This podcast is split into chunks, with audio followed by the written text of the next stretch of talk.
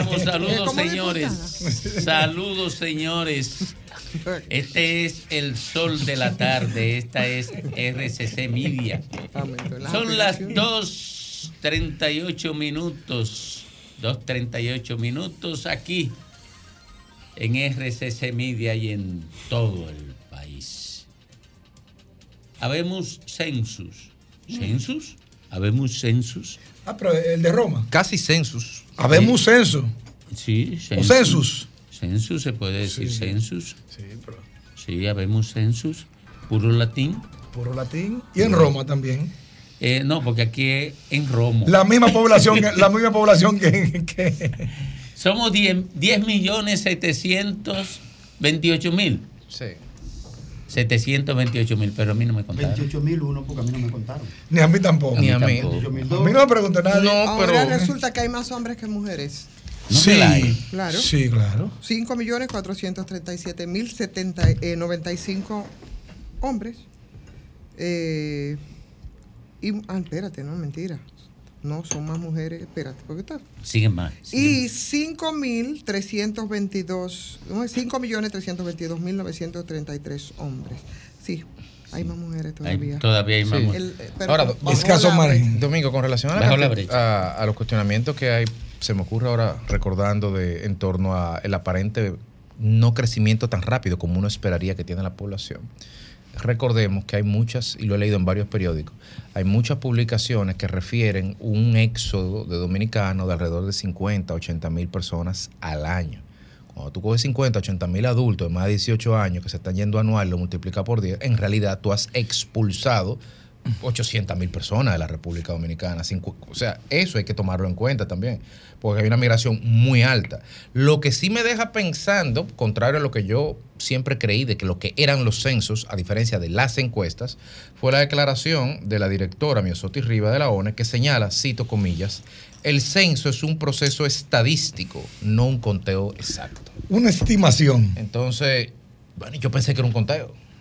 Hasta, hasta hoy yo pensé. Yo pensé que era un conteo y, y no una estimación, porque estimación entonces no un conteo exacto, para eso está en la encuesta. Debe ser una estimación porque hay muchas personas que no fueron censadas. Entonces, pero bueno, eh, están las que están, las que se censaron y esas. Sí, pero ahí hay, ahí hay un relleno por obligación. debe- no, Para- pero lo que debe haber ahí, eh, eh, Ivonne. Es un margen de error concebible. Claro. Y entonces se le sumaría el margen de error. El margen de error sería, bueno, el error de muchas personas que no fueron, Sí. que no fueron Lo censadas. que pasa es que supone que por- deberían ellos tener también muy claro qué cantidad de la población. Por la no cantidad fue. censada se 13 supone años, que no hay un margen de error a considerar, a no ser que, se- a no ser que 13 sea años. algo mínimo. Hace 13 años del último censo. Sí, 2010. 13 En- años. Entonces, en 13 en los años no crecimos nada en términos Es que. Un Hemos expulsado 10%. población, Greg. Un 10%. Hemos expulsado población a 50 mil personas. El mundo creció 30, cua- Y- hasta y- y a 40 la y nosotros solamente 10%. 10%. ¿Y en qué ítem está la población extranjera? ¿Está, está diferenciada? No, No sé si la no está identificada. No sé. Tienen tiene- que medirse Eh, por- si van casa por está, casa. está por encima de los 3 millones. ¿Eh? Está por encima de los 3 Pero millones. la Me parece contaron. que escuché. o La ¿Cuánto contaron. fue la No cifra la que nos dio en contaron. No? Porque si en esa cifra están todos, estamos todos, Se jodió esta vaina. Entonces eso está muy mal contado. ¿Por dónde anda? Un millón y pico de personas. No, debe No lo, haber cont- más. lo contaron. No, es que, Yo es- escuchaba es que- en es que estos todo, todo, todo es de estimación. No, bueno, yo creo que el hecho de que nosotros, que tenemos medianos niveles de información, estemos haciéndonos en el aire esta pregunta, es la base que nos permite decir cuál es el verdadero problema del censo, Ujú. que ha sido desde julio del año pasado un problema de comunicación estructural y radical. O sea, ha habido problemas, que, tengamos estas dudas, que no sepamos si contaron o no contaron los inmigrantes, no es un mea culpa que yo tengo que hacer. Es un problema de la, ONE que no ha comunicado fehacientemente, que dijo que en el primer trimestre de marzo, léase que cortaba el 31 de, de- de este año, iban a entregar el informe preliminar y lo entregaron hoy, aunque lo dijeron el primero de abril. Entonces ha habido retraso, hay falta de comunicación y de parte de la ONE, ellos entienden que todos nosotros tenemos que manejar la terminología de la, de la estadística. Y no es así, no Tú- sabemos. Tú sabes, Usted tiene que, que comunicar tú sabes mejor. qué es lo malo de todo esto. Que con ese dato que tenemos hoy habemos census, como dijo Domingo, supone que de ahí se van a construir todas las políticas públicas del país. Se supone que de ahí tú vas a construir la política pública de educación, las políticas públicas de salud, la política pública eléctrica, de desarrollo turístico, empresarial, de todo. Y tú vas a partir de un sesgo gigante, o sea, todo lo que tú diseñes en base a este censo, sin tú ser un especialista estadígrafo, ¿verdad? ¿Qué se dice la palabra? No hay que ser un estadígrafo para saber que se va a partir de un sesgo cada vez que se haga una propuesta eh, de política pública. Claro. Porque es parte de una base errónea. Lo que, pasa, es. lo que pasa es que aquí, y, y esto hay que decirlo con dolor, y yo no lo quiero decir por, por parecer el más radical, como muchas veces parezco, pero aquí no se hacen, no se construyen políticas públicas. Aquí hay un presupuesto de, de ingreso y ley de gastos públicos, pero política pública real no. Aquí se gasta dinero. Ah, sí. Aquí lo que aquí se gasta dinero en salud, se gasta dinero en educación, se gasta dinero en infraestructura, pero no no son políticas públicas, porque las políticas públicas tienen un objetivo y se evalúa su impacto y el resultado. Aquí incluso, señores, el impacto de lo que hace el Estado Dominicano tiene que medir los organismos internacionales, porque aquí no hay estructuras de evaluación. Aquí se evalúa, eh, se hacen algunas evaluaciones, porque el Banco Central tiene que eh, ofrecer informaciones a organismos internacionales Correcto. que no puede evadirlo. Y entonces tiene que darles información. Y lo otro es, como el gobierno del mundo es el sistema financiero, el Banco Central tiene que manejar datos fehacientes, eficientes sobre el sistema financiero. Y se hacen una serie de proyecciones, pero aquí todo lo que se hace es en base a proyección, porque si aquí eh, se evaluaran políticas públicas, la, la idea del desastre... Domingo, pero se dejó de evaluar. Te voy a decir por, por conocimiento propio. Yo recuerdo que en el 2012, 2013, 2014 alrededor, se instauró el sistema de metas presidenciales desde el Estado. Y todo proyecto económico, social que se hacía desde el Estado tenía que tener sus objetivos, sus propuestas, su diseño y también tener su medición. O sea, era obligatorio medir. Y déjeme decirte que sí funcionaba a tal grado de que cuando se hacía la reunión de metas presidenciales tenían que ir los ministros obligados. Y cuando decían que había reunión de metas presidenciales, los ministros en las instituciones públicas andaban con el cosita chiquitico, Pero- como se dice en el campo. ¿Sabe por qué? Porque tenían que llevar los resultados y los datos y los soportes. No es que, si tú, escúchame, si tú decías, por ejemplo, mira, el analfabetismo se redujo en un 1%, tienes que llevar cuánto tú alfabetizaste y llevar los soportes y, y los, diplo- y los diplomas, la copia de los diplomas. Ese sistema se instauró por alrededor de unos 8 años. ¿Continúa el sistema de evaluación de lo que se hace, de la política pública? No lo sé. Félix, pero sí había. el tema es lo que dice Domingo, va más allá de porque el Estado incluso le, le dio la espalda a su propio instrumento macro de planificación. El Leonel Fernández hizo una política nacional, una estrategia nacional de desarrollo. Y el primero que le dio la espalda fue el gobierno de Danilo Medina, esa estrategia nacional de desarrollo. Y este, o sea, nadie, el Estado no le hace caso a su propio instrumento de planificación intergeneracional. Y, eso es Sí. gravísimo, porque el problema es que tú te tienes que medir contra ti mismo, no contra la coyuntura de un hecho o de una administración puntual, sino un proceso que se formuló independientemente con su luz y su sombra. Porque se lanzó a tal y, Mira. pero no, pero no, no había ningún sistema de, de evaluación. Mira, mira, mira. Mira, una cosa es, mi querido, que los encargados departamentales lleven informaciones. Exacto. Eso es una cosa. Y otra cosa es el desarrollo de políticas que, que definan logros o fracasos medidos. Y yo te puedo asegurar que nadie ni del gobierno pasado ni de este gobierno puede decirme a mí, mira, la política de desarrollo de este gobierno en salud fue esta. Y nosotros logramos esto o no logramos esto. Mira, tú se lo preguntas, ¿cuál es el último ministro de salud del gobierno del PLD? Sánchez Cárdenas. Sánchez Cárdenas. Mi amigo. Buen tú lo traes ahí y le dices, ¿cuáles fueron las políticas que ustedes desarrollaron en salud y qué lograron? Mira, y yo te aseguro que no sabe decirte nada. Te puede decir, mira, nosotros bajamos la mortalidad materna de tal, de tal punto a tal punto. Teníamos el compromiso con la Organización Mundial de la Salud de bajar la mortalidad infantil de tal punto a tal punto y la bajamos. Pero eso no es una política. Cómo. Oye, una política es un plan global, integral, que pretende impactar en, una, en, en- en un sector determinado para lograr un objetivo definido. Y entonces, y tiene un alcance de tiempo Claro. y una estructura de financiación. Y entonces tú defines en esa política el esquema de evaluación y la temporalidad de la evaluación. Entonces, tú me puedes decir, bueno, mira, en la política de salud nosotros, en mayo del 2019 habíamos logrado tal cosa. En septiembre, tal cosa. En diciembre logramos la, llevar, eh, eh, cumplir el 80% de la meta. Mira, si eso estuviera registrado en este país, este país fuera un país moderno, tú vas a buscar esas estadísticas y tú no la encuentras en ninguna parte.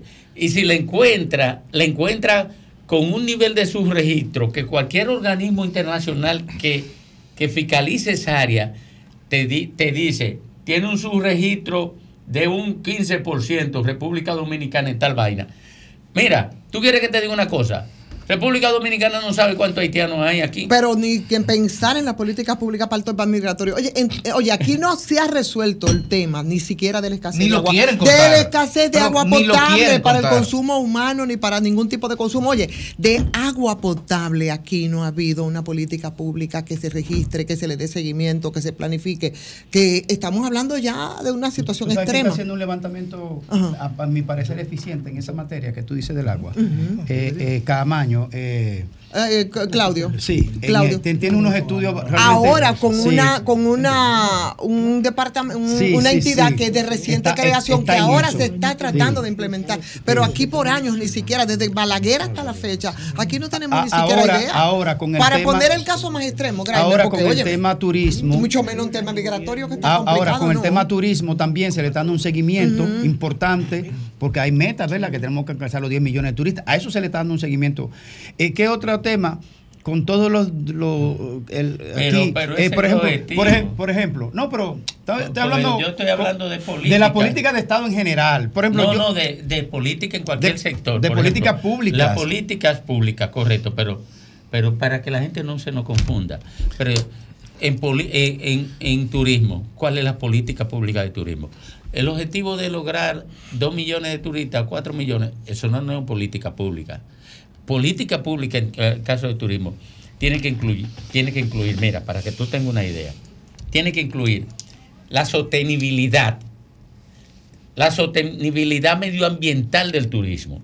Tiene que, tiene que incluir la proyección de la demanda de infraestructura, de la proyección de la demanda alimentaria. Tiene que incluir eh, el- el- la seguridad para el turista. Tiene que incluir el acceso. Tiene que incluir la diversificación de la oferta turística. Tiene que incluir La seguridad. eh, eh, el tipo y, y los distintos segmentos de paquetes turísticos que se van a ofrecer. Tiene que incluir un plan de manejo de los tours, de los tour operadores, un plan de manejo de los ferries. Mira, Salud, fitosanitario. fitosanitario, una política de turismo eh, tiene que aquí no la saben ni siquiera estructurar.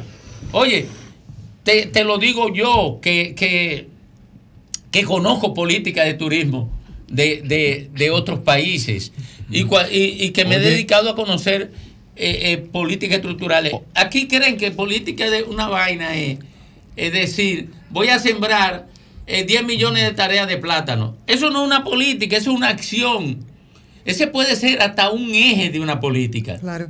Pero aquí, aquí se entregó sin ningún tipo de compromiso la que ella- lo que llaman de que la rectificación técnica de ocho productos agrícolas. Eh, a lo loco.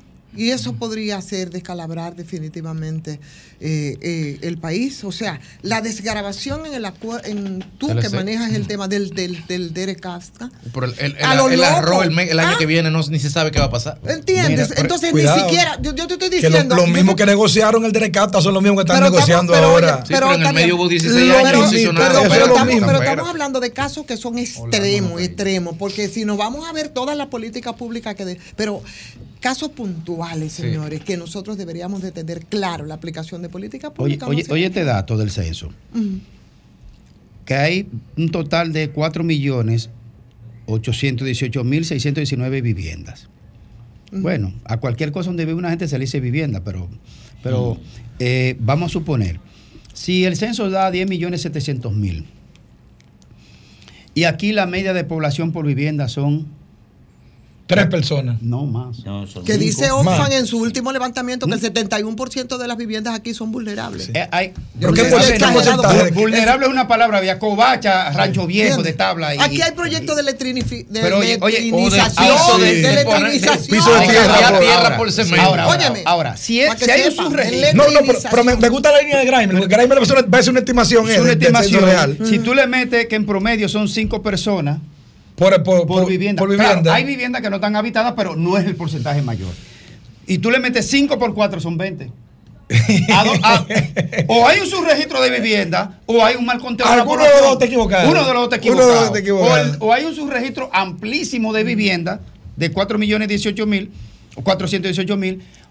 O hay un subregistro de vivienda o, o hay un subregistro también de población o las dos cosas simultáneamente, porque no, no me cuadran los números, no cuadra eso y que 4 millones 418 mil viviendas y tú le tiras 5 gente por cada vivienda, mínimo. Bueno, mientras tanto, Mínimo. vamos, vamos a ver cómo entonces se van a utilizar esos resultados del Baná. censo que de lo, por supuesto Es que serán banales. que de lo- bueno, vamos a ver Mira. porque se supone que esos resultados deben ser precisamente para la aplicación de políticas públicas, Se sobre supone, todo. pero ¿Ah? Se eso, supone. mira, Pero con todas estas falencias yo no sé. Eso nada más va a servir para elegir diputados.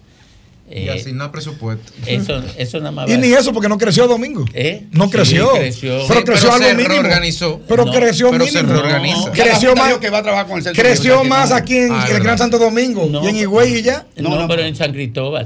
Oye, eh, ahí hay que. En San Cristóbal nos quitaron un diputado de la circunscripción número 3, Ahora, número 2, no, en la anterior. No, no, pero No se tiene que quedó así. ponérselo ahora. No, No, se no va a poner nada.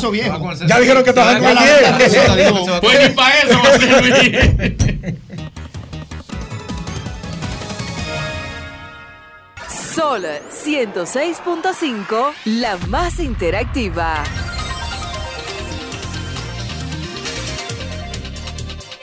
Bueno, retornamos al sol de la tarde a las 3.05 minutos y nos vamos con la gente. La gente. Buenas tardes. Aló, Adelante.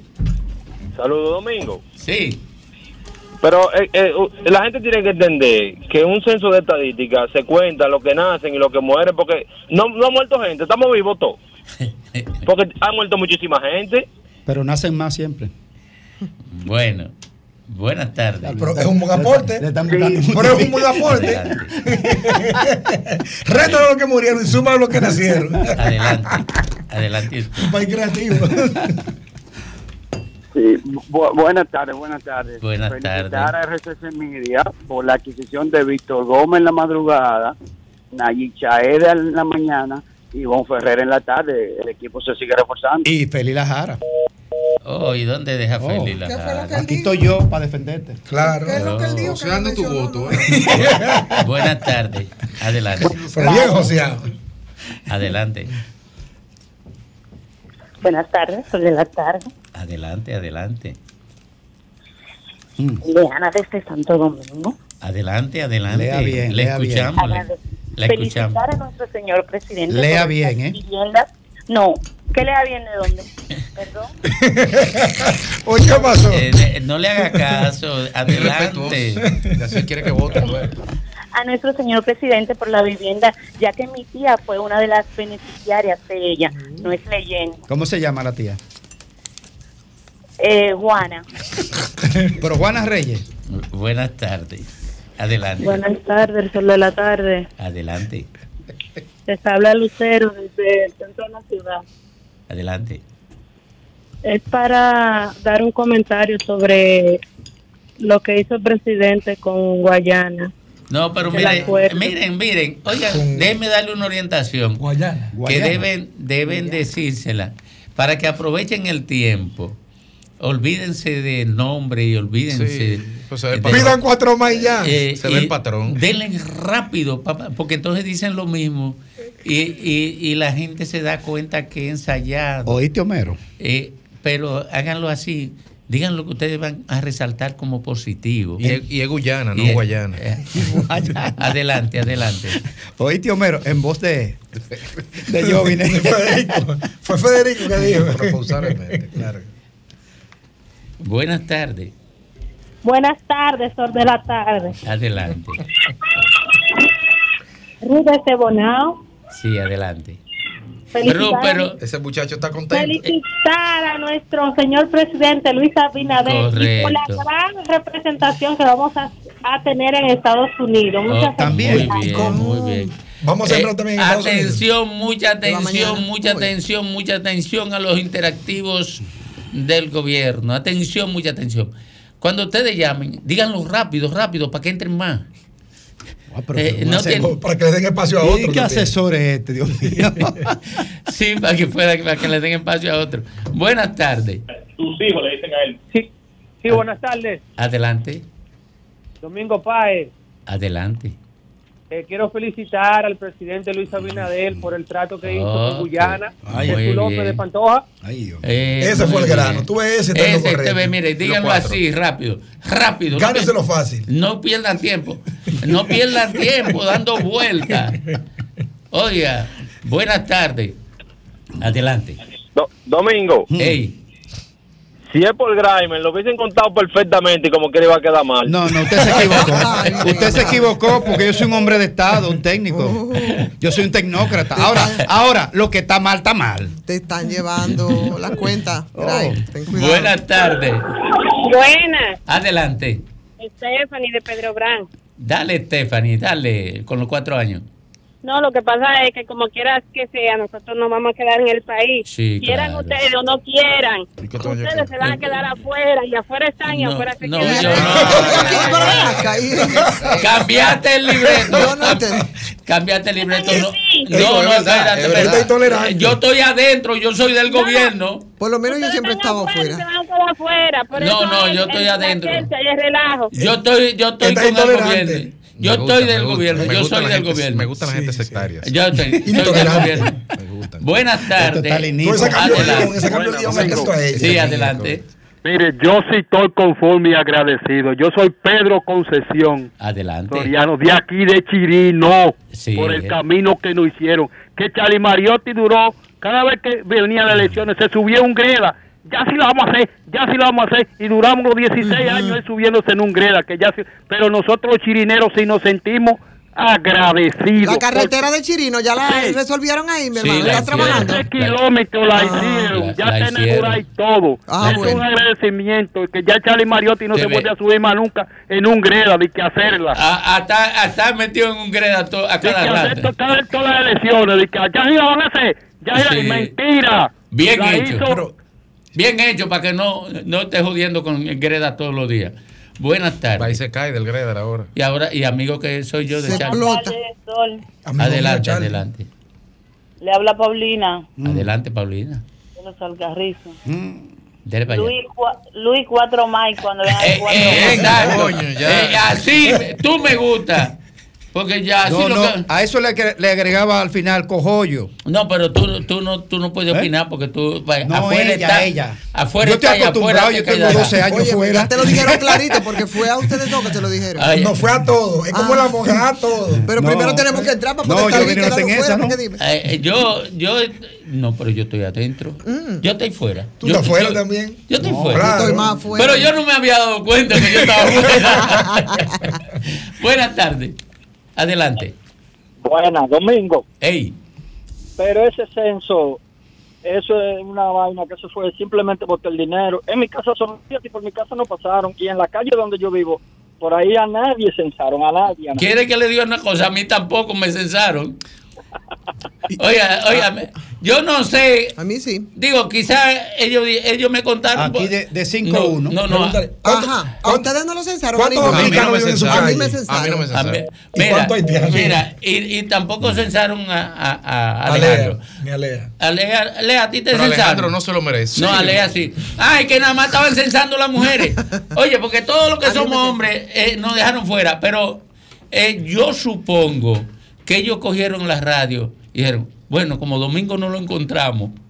Entonces, Pero a Graimel lo censaron, a Graimel. No, a mí no. Y a, y a Federico. No, a mí no, No. me censaron. Ah, ¿Cómo va a ser? No, Frente no. a mi edificio A pasaron mí tampoco. dos veces Pero la brigada. pero y no, ustedes- Y no te dijeron el nada. edificio, no, el edificio, no a mí, no, el edificio completo. Mire. Y yo vivo a tres cuadras de la ONE. Miren, a mí me, a mí, Literalmente. A mí me censaron fue a través de la radio. ¿Te vieron ahí? Ah, se está ahí. Me escucharon. Domingo, pónmelo Domingo, aquí. Lo que vaya a decir. Él no lo- está aquí, Lo que vaya, está en decir, la lo que radio. vaya a decir de Fafa, dilo ya, que ya Venga acá, nosotros supimos alguna vez el resultado del censo del 2010.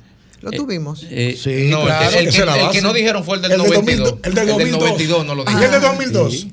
Con ese que la No, Junta va a trabajar. Y el de con 2002 sí, fue tan desastre como esto, peor.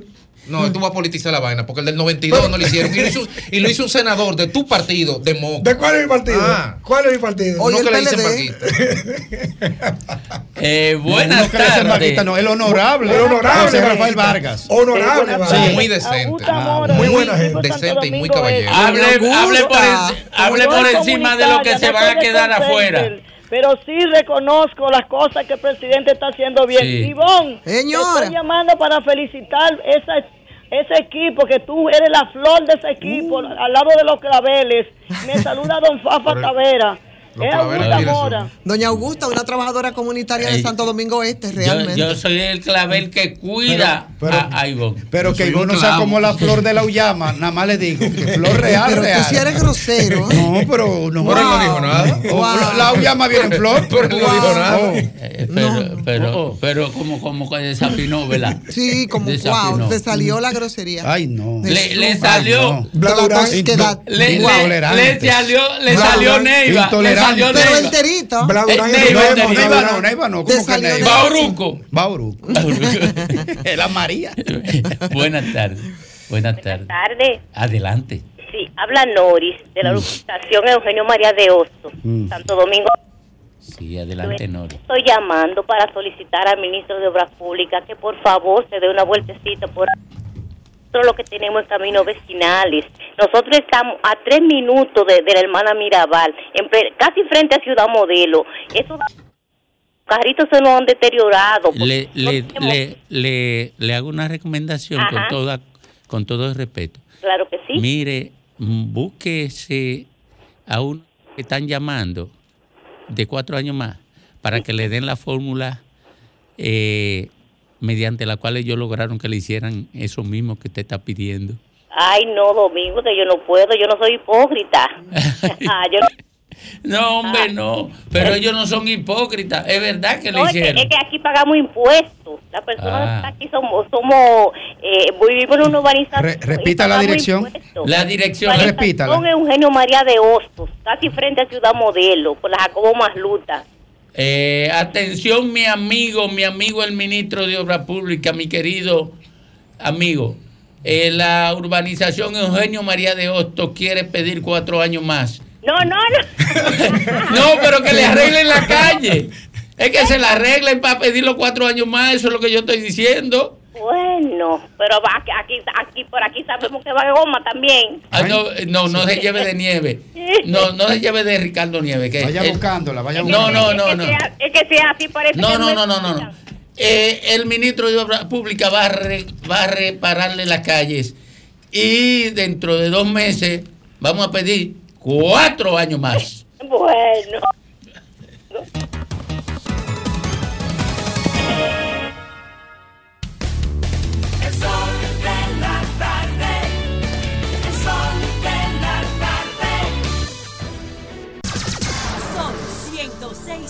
Sol 106.5.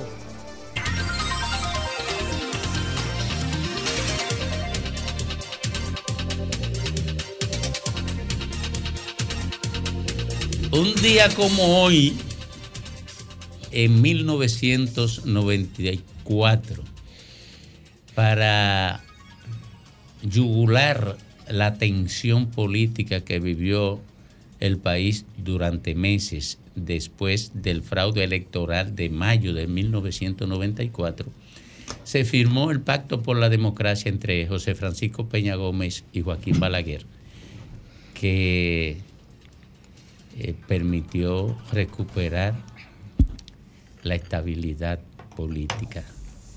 Y obviamente eh, se entró en otro cauce a partir de eh, dejarle. La gente cree que se le quitaron dos años a Balaguer. Y yo digo que fue que le regalaron dos años de los dos años. Se estableció el tripartidismo, yo creo que a partir de 1994. Porque Se garantizó. Había, sí, claro, porque era la polarización, ¿no? PRD, Partido Reformista, y ahí entra escena entonces el Partido de la Liberación Así Dominicana.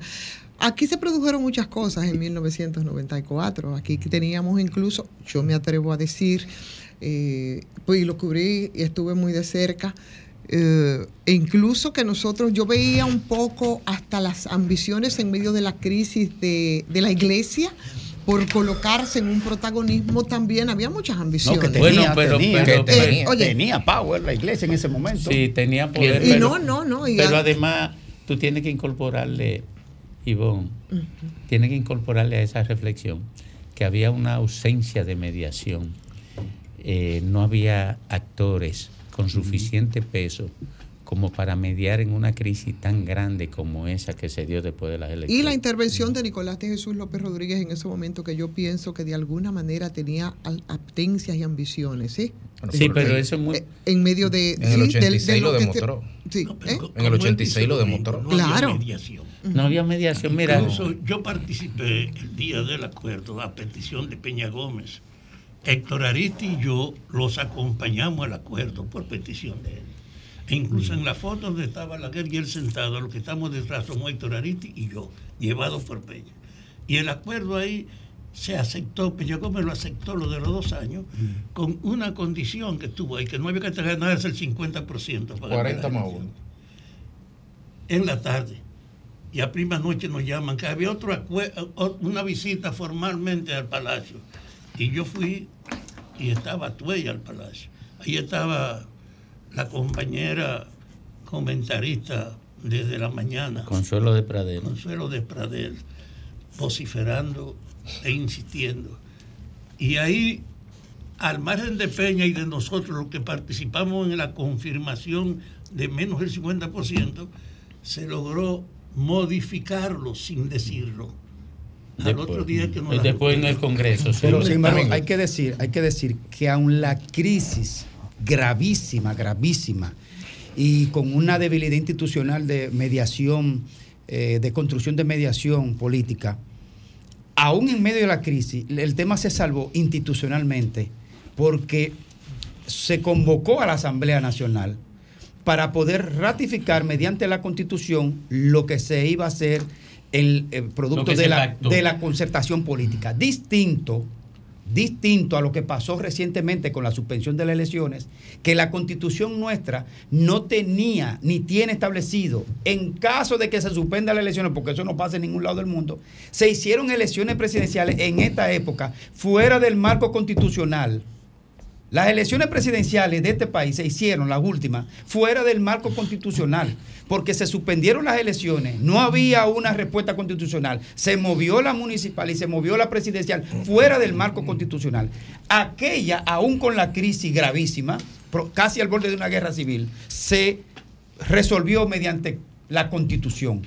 Y ahora se resolvió sin la constitución. Y aquí el estamento jurídico no ha dicho nada en esa materia. Pero, pero tú tienes que entender que cuando hay un vacío, lo llenan los pactos sociales. Claro. Eso desde la revolución. Y los Francesa. líderes- los líderes- violenta el ordenamiento y otra los líderes se pactan. suple el de- ordenamiento. desde, desde la revolución inglesa, eh, lo que se define como supletorio, cuando hay esos vacíos institucional, son los pactos sociales. Ahora, Domingo, con relación a ese pacto social y eso que tú señalas, Ivonne, del, del tripartidismo que se instauró, viendo en retrospectiva el, el tumbe que le hicieron a Peña de 40 más 1 a 50 más 1, eso le dio oxígeno a nuestra democracia. Porque gracias a eso no tenemos dos o tres partidos dominantes que hubiera pasado en escenario de 40 más 1, comenzando con Peña ese mismo Claro. año. Y gracias a ello, el pueblo en sus diferentes aristas, expresiones, ideologías o intereses, se expresa a través de muchos partiditos que están ahí, que a veces uno no cree que no sirven para nada, pero aquí ningún partido de 1996 al día de hoy Gana solo. ha ganado con un 50 más 1 solo. Entonces, la democracia, creo que esa cláusula, ese 50 más 1, Le da un contrapeso. le ha dado un contrapeso y una robustez al sistema de partidos políticos porque obliga a hacer Obliga a la acuerdos, concertación. nos guste o Sí. no. Yo obliga a la concertación y el, creo- y el presidente que surge, también. surge con mayoría calificada. Y el presidente que surge Y surge con una- consensos amplios. Pero Sí. lo más importante que logró, Obli- que logró este proceso fue dejar atrás una, una época oscura donde, donde una elección popular, bueno, me refiero a una época oscura donde tú ganabas una elección y no sabías si ganabas, que todavía, eh, eh, eh, como, como se dice, salían desde Neiva para la capital con el ganador de, de- con, el, con el ganador a la senaduría y cuando llegaba a la capital ponían otro. Yo creo que, que luego también ya como que ese fue, comenzó a, a- a gestar eh, la culminación de ese proceso oscuro. Comenzó, pero se vivió mucha incertidumbre también en Ah, esa claro. dirección. ¿Tú entiendes? Y ciertamente yo creo que le da mucho contrapeso la posibilidad de esos partidos pequeños, pero también se creó una cantidad de depredadores. ¿m? de despojos para depredar, que es lo que nosotros tenemos ahora que, óyeme, Pero, pero surgió, para- pero surgió algo importante. Y las leyes consecuentes El Consejo también. Nacional de la Magistratura, producto de esa crisis que surge, el Consejo Nacional de la Magistratura y, y además conllevó, eh, si mal no recuerdo, lo que fueron las reformas fiscales también. De todas maneras, eh, al margen de todo, nos vamos con Fafa. De todas maneras, yo vine a escribir un tuit que me llamó mucho la atención. Eh, no, no, lo, no le di re- retweet porque le faltó algo que yo creo que de- debió seguir en otro para otras naciones. Ah, sí, claro. Sí, debió Claro. seguir para otra para ser comple- eh, comple- Sí, sí, sí, sí, completo. tienes razón, estaba incompleto. Eh, pero él resaltaba en ese tweet que nosotros tenemos 40 años de estabilidad democrática. Eh, contrario a la mayoría de los países del área que han estado en inestabilidad. Y eso es producto de el papel que jugaron José Francisco Peña Gómez, Balaguer, porque aunque Balaguer estaba vivía en otra cultura, en la cultura de la trampa política y, y demás, se dio, se dio. Los actores sociales, incluyendo la iglesia y el Partido de la Liberación Dominicana que venía emergiendo, construyeron la estabilidad democrática que nosotros tenemos hoy, con todas las imperfecciones, sostenida porque, por, por lo que yo digo, es mi criterio, sostenida por asociaciones de malhechores que para mí son los partidos políticos, la mayoría, y de cualquier manera el capitalismo no funciona en inestabilidad. Ahora, Domingo, nada más acotar algo, y es una, una percepción mía, ¿no? Eh, se dio Balaguer qué cosa. Yo siento que Balaguer ya en la posteridad, cuando Pero es que ya es que lo que digo mío, no es que él se dio, es que Cuando- se, se- se cogió oye, dos. Óyeme, cua- no, no, yo me refiero ya a Balaguer respecto a los partidos y todo eso. Eh, yo pienso que Balaguer terminó con los dos partidos, los dos principales partidos, arrodillados. Y el TEL, no, yo pienso que sí, arrodillado, porque todos iban en, peregr- en peregrinación a la Máximo Gómez 25, llevándose su partido reformista y dejando un despojo que se lo disputaban los otros y aún se lo siguen disputando. Lo que pasa es, Ivonne, que la realidad es multidimensional y cada quien puede quedarse con una de las dimensiones que conforman la realidad. Claro. Esa es una de las dimensiones Claro. que tiene la realidad, que tiene esa realidad. Yo me quedo con el hecho de que garantizó una estabilidad política que nos libró, no ha librado a nosotros de la incertidumbre que viven otras naciones y algunas desbaratadas como está Haití, otras en inestabilidad como la de Perú, donde la gente tiene Muchos países de la región, y, sí. y- lo de. Ecuador ¿Eh? y lo de Ecuador Mucho. eh, y lo de Ecuador acaba de dar un ejemplo ayer en la tarde Mientras tanto, Que no es nuevo, tú sabes, Domingo, porque recuérdate que antes de, perdón, eh, antes de Correa, tú, tú recuerdas los momentos de gran incertidumbre que vivió Ecuador. Yo creo que en, eh, fueron cinco presidentes que fueron destituidos con un grupo de indígenas sentados en una intersección Perú de cinco esquinas en, la, en Quito. Oye, y te tumbaron desde Bucarán hasta... Y hasta que Cuatro, llegó- cuatro. Cuatro, ¿verdad? Cuatro. O sea que esas son inestabilidades y todos esos procesos también de movilización de América Latina que en 2019 comenzaron y que por la pandemia hubo, se paralizaron muchos, comenzaron precisamente también en Ecuador. Don Rafael Fafa Taveras. Vi ayer una declaración de la ministra de la Mujer informando que aunque no ha habido una especie de divulgación continua, entre 8 y 10 mujeres son rescatadas cada mes, por lo menos por la injerencia del Ministerio de la Mujer ante la violencia normal de que son objeto o víctimas en sus propias casas. Y junto con eso, yo creo que está sobre la mesa entonces que las mujeres que son víctimas históricas de una discriminación, de un trato que no corresponde y que todavía no tienen derecho a la seguridad, creo que impone una actitud radical, claramente definida, de cómo fortalecer el camino de que las mujeres recuperen un tratamiento que no la haga dependiente como ahora de la tolerancia y del abuso masculino. Tal vez, como parte de eso, está anunciado a propósito de la campaña electoral, está anunciado que el domingo habrá un movimiento nacional de mujeres de todo el país, anunciado por la responsable del trabajo de las mujeres del partido gobernante. Y Yadira. ese, ¿cómo? Yadir Enrique. Yadir Enríquez. Y ese, y ese anuncio, ahora, yo creo que tiene un problema. La Junta ha dicho que prohíbe las manifestaciones hasta que se cumpla el plazo y hasta llamó a parar las pancartas. Yo no sé si eso va a ser también aplicable a las mujeres, pero sí creo que la movilización de las mujeres tiene una trascendencia más allá del motivo por la que ésta se produce. Las mujeres necesitan de verdad imponer el respeto al hecho de que ellas son una mayoría restringida y casi limitada por la discriminación aún vigente en el trato con ella. Y la propia ministra de la Mujer pidió que hay que imponer igualdad en el nivel de conducción de los partidos, de que hay que acabar con la discriminación. Y en ese orden, ustedes estaban refiriendo ahora cómo la solución de una crisis como la del 94, donde el presidente se robó unas elecciones, encontró una realización que ha dado una cierta estabilidad. Y de hecho ustedes están recogiendo un aspecto positivo de una tragedia más. En este caso, en este caso, de que estén convocadas las mujeres para el domingo en todo el país, yo quiero que estremezca la sociedad en el hecho de que hay un nivel tan respetable de mujeres que no pueden ignorarla como antes. Porque las mujeres no han estado asociadas a una manifestación de esa envergadura. Yo espero que ese encuentro del domingo sea algo parecido y que supere lo que fue la Marcha Verde.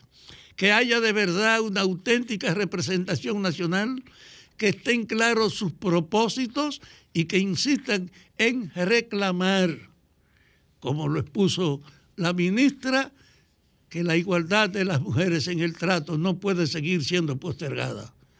Yo sé que no es fácil, absolutamente no es fácil.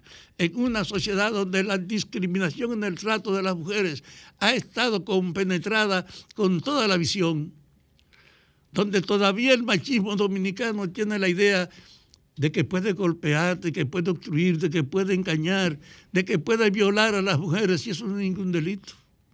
Porque en el fondo a pesar de las denuncias, no hay ninguna trascendente manifestación de que efectivamente se camine hacia un plato de igualdad y de respeto. Pero yo creo que esta marcha, por la dimensión que puede tener, abrirá las puertas a saber que hay que sentarse a considerar el trato a las mujeres, porque la movilización que vamos a ver este fin de semana tendrá una envergadura tal que no podrá ser ignorada.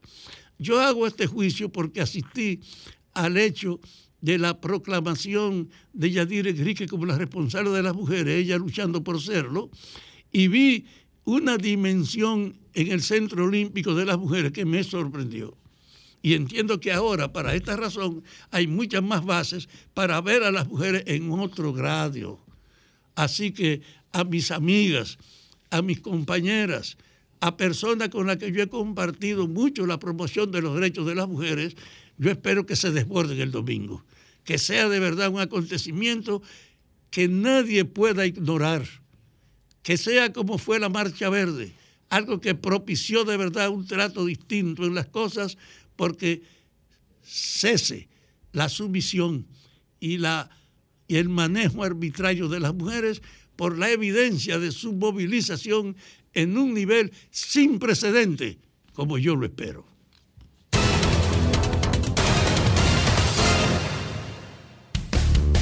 El sol de la tarde. El sol de la tarde.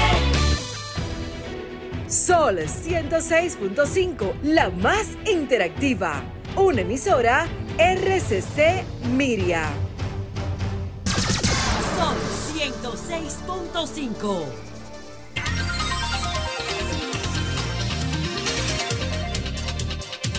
Son las 3.43 minutos y nos vamos con la reina de la tarde, pero antes recordar que un día como hoy, en el 19, 2019, falleció el centro Chicho Civilio. ¿Era centro?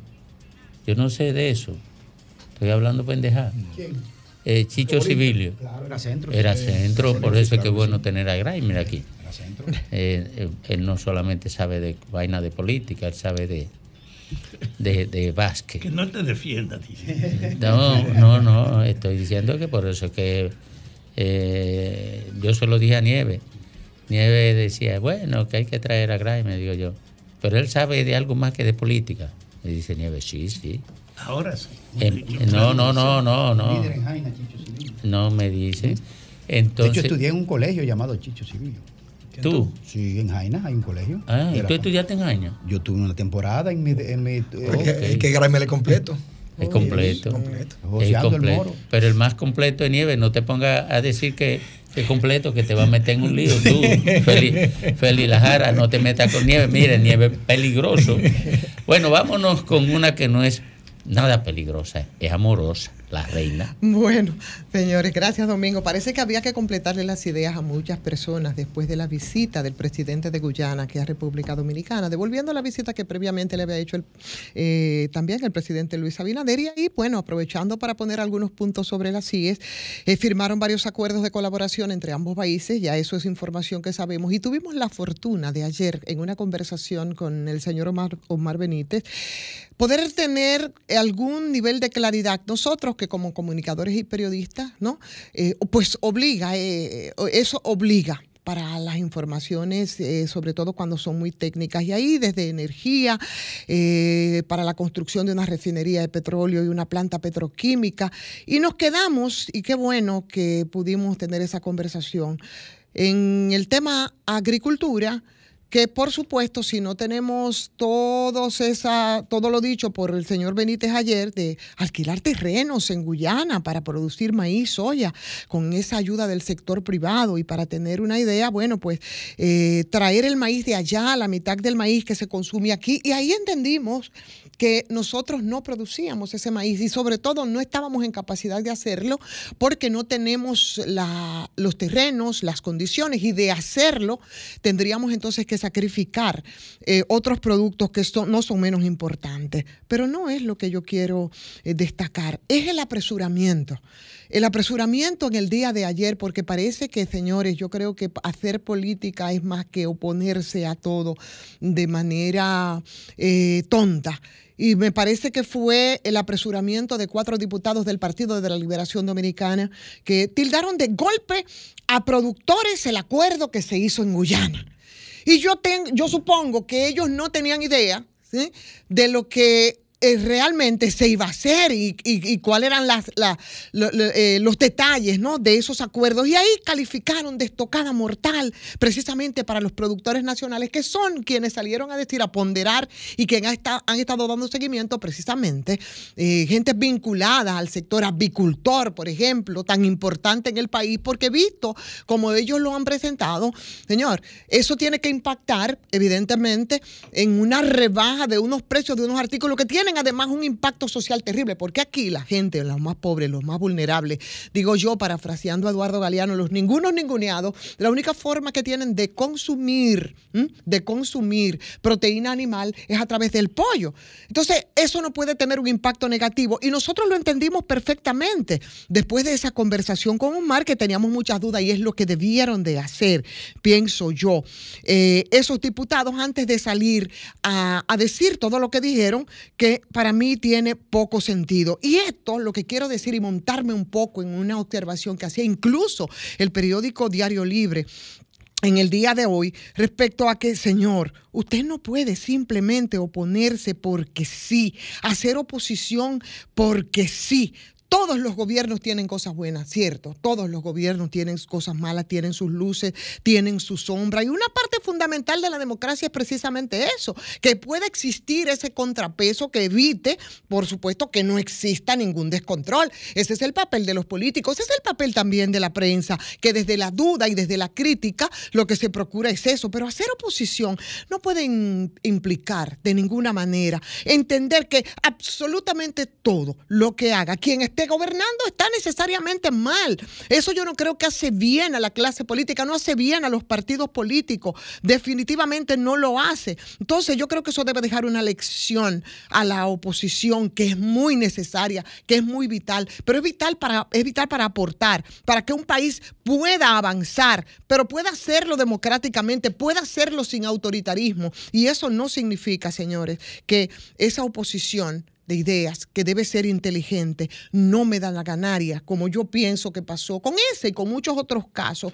podría llevar y podría tener una reacción contraria, porque eso simplemente te lleva al sinsentido. Y yo creo que crea mucho descrédito para gente que se supone que están ahí y que tienen preocupaciones por la colectividad, pero cuando eso ocurre, yo creo que la reacción es todo lo contrario. Oponerse por oponerse simplemente o por llevar la contraria, para mí no tiene sentido.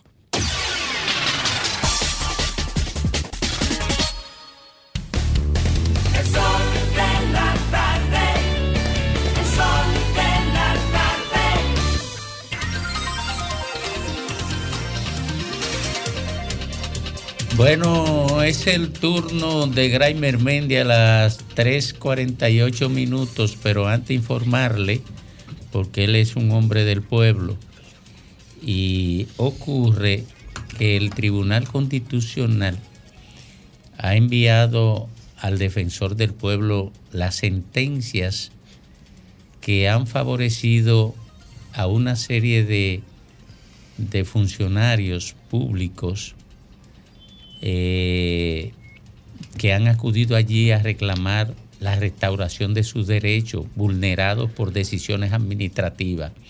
Entonces ellos han ganado, pero el poder político no ha querido acatar las sentencias del tribunal. Y ahí hay muchos militares incluso y policías que han sido objeto de abusos, de vulneración de derechos. Y entonces esa sentencia lo favorece con la reintegración y demás, pero no le hacen caso. Eh, los defensores de la institucionalidad no le hacen caso a la institucionalidad democrática representada en el Tribunal Constitucional, que es el guardián del orden democrático expresado en la Constitución de la República como organizadora del Estado Nacional. Pero nada, diría cualquiera, eso es Domingo País diletando, Mm. teorizando, pero al quien le han conculcado un derecho no lo ve como una teoría, sino como una razón de sufrimiento. Nos vamos con Graimer Méndez. Gracias Domingo y gracias a toda la audiencia de este Sol de la Tarde, Sol del País. Miren, ha circulado la información y de manera pública se han transmitido las conversaciones entre eh, la Fundación Global, específicamente el área que tiene que ver con la participación en la Feria del Libro, la Biblioteca Juan Bosch, en el que indiscutiblemente los organizadores de la Feria del Libro, que forma parte de lo que es el Ministerio de Cultura, han impedido la participación de la Fundación Global en tan importante escenario cultural, intelectual, educativo, que precisamente creó, se creó en los gobiernos del PLD, del presidente Leonel Fernández, eh, y que se ha proyectado a nivel eh, regional como una de las importantes eh, ferias del libro y donde se expresa una manifiesta y amplia expresión de todos los niveles académicos, lectores, cultura, cine, debates, en fin, realmente un buen referente de algo tan vital, tan vital como es la Feria del Libro. Y Funglode, que es el principal tanque de pensamiento, tiene ya eh, un par de décadas eh, ofreciendo al país, tanto el Instituto Global como la Fundación Global, como la, la Biblioteca Juan Bosch, realmente un espacio para construcción de conocimiento y del pensamiento, sin restricciones de ningún tipo de orden político, ni religioso, ni social, abierto totalmente. Los aportes de la Funglode al pensamiento y a la apertura en cuanto al debate y al pensamiento y a la construcción de conocimiento es innegable, solo que queda salpicado por el tema de la politiquería en este país, porque el presidente de Funglode, junto con un comité ejecutor, bueno, es el presidente Leonel Fernández, presidente de la Fuerza del Pueblo, anteriormente presidente del PLD y presidente de la República en tres ocasiones, y eso obviamente salpica eh, en, en países como este, donde la construcción de lo que es la institucionalidad en el debate político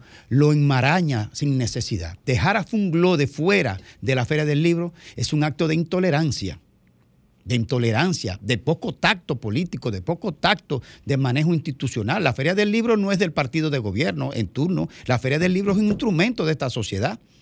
Y la comunicación que se han hecho públicas respecto del diálogo entre quien dirige o los ejecutivos de la, del área de la Biblioteca Juan Bosch, que es la que tiene ese encargo de, de despachar ese tema, evidentemente que lo fueron llevando a un punto para sacarla finalmente a Funglode. Eso es inaceptable.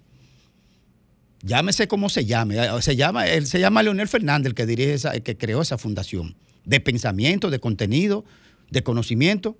Dejarla fuera es un acto eh, de intolerancia política inaceptable. No, no daña a Fungló de eso, ¿eh? daña la imagen del Ministerio de Cultura y del gobierno. Porque el aporte que le hace Fungló de la Feria del Libro es invaluable en materia del debate político, intelectual, académico. Revisen eso. Eso no le luce a un gobierno del presidente Luis Abinader y mucho menos al Ministerio de Cultura, esa intolerancia. Miren, rápidamente en otro orden, el mundo está atento, eh, conmocionado por lo que ha pasado en Ecuador con la ejecución a plena luz del día y en los en las en las afuera de un plantel escolar, nada más y nada menos. Eso va a marcar para siempre ese centro educativo. Eso yo sugeriría que eso inclusive oh, habría que mover ese centro de ahí porque eso va a traumar a toda una generación de que en, en su- en el frente de ese centro educativo asesinaron a un candidato a la presidencia, eh, Fernando Villacenzo, Villavicenzo, eh, candidato a la presidencia por el movimiento Construye, ex asambleísta, y que enfrentó, tuvo duras críticas contra el presidente Correa. Ha dado una información, tres informaciones rápidamente para entender. Lo el que más se parece a este caso es el caso de Donaldo Colosio en México. Es lo más parecido. Hace décadas que le metieron un balazo en plena, en plena cabeza a uno de los punteros en unas elecciones presidenciales en México. Marcó para siempre esa sociedad. Bueno, el gobierno ha establecido dos cosas fundamentales. Estado de sección para control de la seguridad pública, una decisión correcta. Mantiene las elecciones para el próximo 20. Extrañamente la mantiene, que son una, de por sí unas elecciones adelantadas. Yo creo que eso deberían re- eh, repensarlo, porque está muy cerca la fecha de las elecciones. Un ambiente caldeado podría de- de- desencadenar situaciones más complejas todavía, pero es la decisión de ese Estado. Se mantiene. Y oigan esta información que viene a aparecerse en principio, según esta información que ha dicho el ministro de Interior, seis extranjeros apresados de lo que ejecutaron la muerte de el- del candidato Fernando Villavicencio. De los seis apresados, seis extranjeros.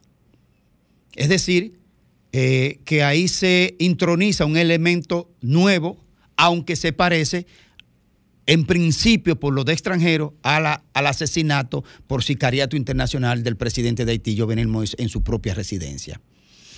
Yo creo que lo, lo, del- lo de Ecuador en este momento llama a la atención. Hay que cuidar la democracia. Latinoamérica es un solo cuerpo formado por las partes de, de los estados que nos, que nos unen en historia, en cultura. Yo creo que este caso de Ecuador pudiera desencadenar una situación y hay que estar vigilante para que todos los organismos de, de- de lo que tiene que ver el contrapeso de la construcción de la democracia panamericana eh, tiene que estar al tanto de esta situación y ojalá que este pueblo, que este país salga lo mejor que pueda de una situación tan gravosa.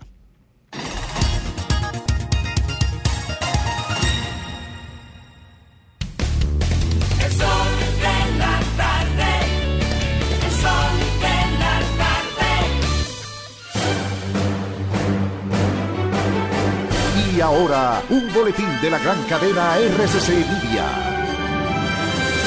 El Centro de Operaciones de Emergencia mantiene en alerta a 12 provincias y el Distrito Nacional para la tarde de este jueves por la ocurrencia de aguaceros fuertes. Por otra parte, la ex ministra de Salud Altagracia Guzmán denunció una presunta trama para cambiar el nombre de la ciudad sanitaria Evangelina Rodríguez Peroso de Santo Domingo Norte. Finalmente, tras la viralización de un video en el que presuntos miembros de la banda Los Lobos asumieron la responsabilidad de la muerte del candidato presidencial de Ecuador, Fernando Villasencio, otro grupo que se identifica como miembros reales de la banda negaron su participación.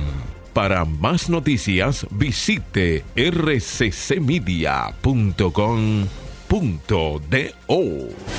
Escucharon un boletín de la gran cadena RCC Media. Sol 106.5, la más interactiva. Una emisora RCC Miria. Las principales figuras de la televisión de Santiago encendieron la radio y tomaron el control. Jaime Tomás, Juan Bonilla, José de Vares, Nelson Peralta, Gladialisa Pereira, Francisco Sanchís, Sagrario Gómez y José Adriano Rodríguez son los patrones de la información y las noticias en Santiago y el Cibao. El patrón de la tarde. De lunes a viernes de 4.30 de la tarde a 7.30 de la noche. Por La Bacana. 105.9. Santiago. Activa tu token digital en la app Banreservas. Realiza pagos y transferencias sin la necesidad de la tarjeta de códigos. Busca el icono de tu token digital en la pantalla de bienvenida de tu app Banreservas. Y si aún no puedes visualizarlo, espera a que sea habilitado en tu aplicación. Recuerda que el banco nunca te enviará enlaces por correo para activarlo. App Banreservas, tu banco fuera del banco. Banreservas, el banco de todos los dominicanos. El sol de la tarde. En el Ministerio de la Vivienda y Edificaciones hacemos mucho más que viviendas. Construimos el futuro de muchos dominicanos, generando empleo y prosperidad. y en tan solo dos años rompimos el récord de más viviendas construidas por una institución del Estado en la historia de nuestro país. Y seguimos construyendo en todo el territorio nacional, porque en el Ministerio de Vivienda y Edificaciones estamos construyendo un mejor futuro. Por ser miembro del Club de Vida de AFP Popular, los mejores días para disfrutar de tu vida son hoy, mañana y siempre, ya que puedes disfrutar de miles de ofertas en todo lo que te gusta. Descarga la app y obtén acceso a descuentos en restaurantes, salud, viajes, entretenimiento y mucho más. Disfruta de todas las oportunidades que te da la vida perteneciendo al Club de Vida de AFP Popular. Somos dominicanos cuando compartimos lo que tenemos con los demás. Cuando nos reímos de los obstáculos o lloramos de la risa. Somos dominicanos cuando le ponemos ritmo al silencio. Cuando somos el alma de la fiesta y cuando decimos con orgullo de dónde somos. Por eso, lo dominicano se pega. Porque cada día más estamos orgullosos de estar mejor. Gobierno de la República Dominicana. de la tarde. Volemos alto. La data vale más que el cobalto. Descubre nuevas oportunidades. Haz negocios más inteligentes. Analizar los datos y patrones de conducta hacen la información más relevante para sus propósitos y proyectos empresariales. Optimiza, agiliza, capitaliza. Data Telling, la historia que cuenta tu data. www.datatelling.com.do Teléfono 829-594-7979. Comunícate 809-540-1065. 1-833-610-1065 desde los Estados Unidos. Sol 106.5, la más interactiva. Este año 2023, el Ministerio de Obras Públicas ha inaugurado decenas de obras que cumplen con promesas olvidadas, mejorando y garantizando la seguridad en las vías de todo el país. En el Cibao, la carretera Guayubín-Copey y la circunvalación norte de Santiago. En el Gran Santo Domingo, ampliación de la avenida ecológica y el elevado de Andrés Boca Chica. En el sur, la circunvalación de Azo y la carretera Cabral El Peñón. En el este, las carreteras Chirino Monteplata y las Yayas El Mamey. Seguimos trabajando con firmeza en obras que construyen el cambio que el país necesitaba. Ministerio de Obras Públicas y Comunicaciones, cercano a la gente.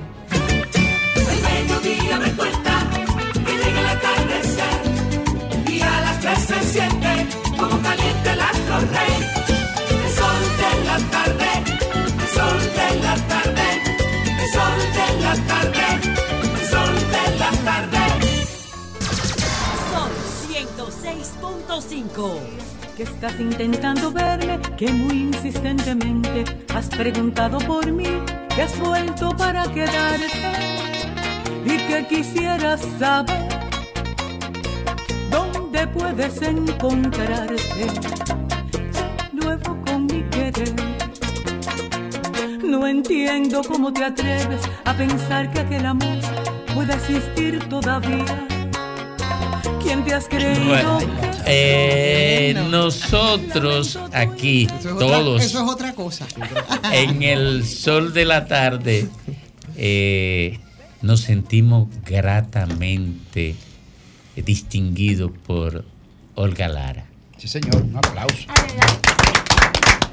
Gracias, gracias, amigo, gracias.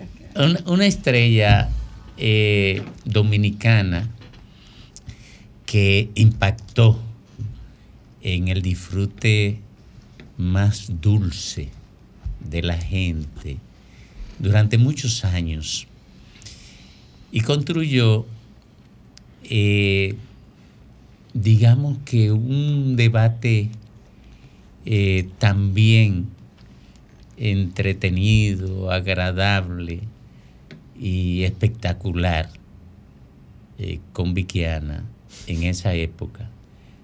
Pero eh, una persona que no se quedó en la producción que la hizo famosa, sino que ha ido evolucionando hacia otros ámbitos del quehacer humano.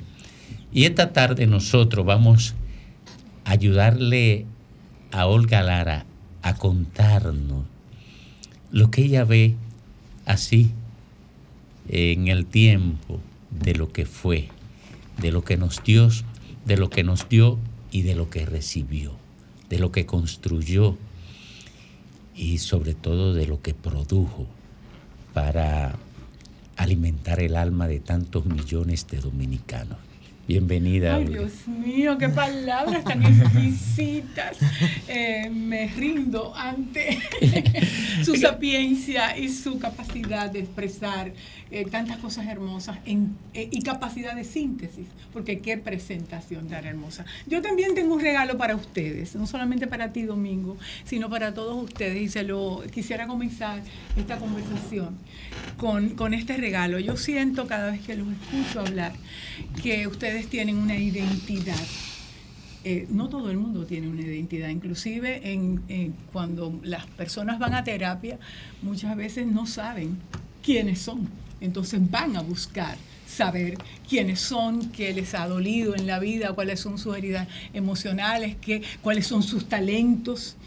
Y eh, un día, eh, escuchando todas esas reflexiones, se me ocurrió escribir este poema con el que quisiera comenzar el programa y regalárselos a ustedes, porque ustedes sí creo yo que realmente tienen una identidad, defienden su verdad, independientemente de que otros piensen que, que eso no es así, pero defienden su verdad. Y el poema se titula Y no a sazones ajenos.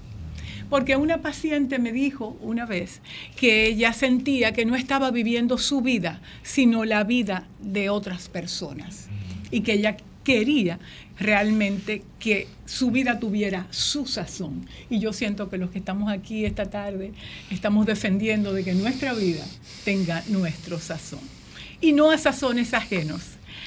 Que mi vida sepa a mí y no a sazones ajenos, que puedas reconocerme en acción y pensamiento, que al mirarme en un espejo sepa muy bien a quién veo y que al mirarme por dentro tenga el mismo sentimiento, que no pueda confundirme entre el ruido y el silencio, que sepa muy bien quién soy y que sepa lo que quiero, que tenga claro el camino, ese que voy recorriendo paso a paso, día a día, venciendo todos mis miedos que me perdone mis faltas, mis tristezas, desalientos, que las barreras me sirvan para querer ir más lejos, que cuando el viaje termine pueda murmurar muy quedo, mi vida me supo a mí y no a sazones ajenos. Bueno, miren, miren Es que es de la tierra de Héctor J. Díaz, Sí. y entonces no. miren una cosa, miren una cosa.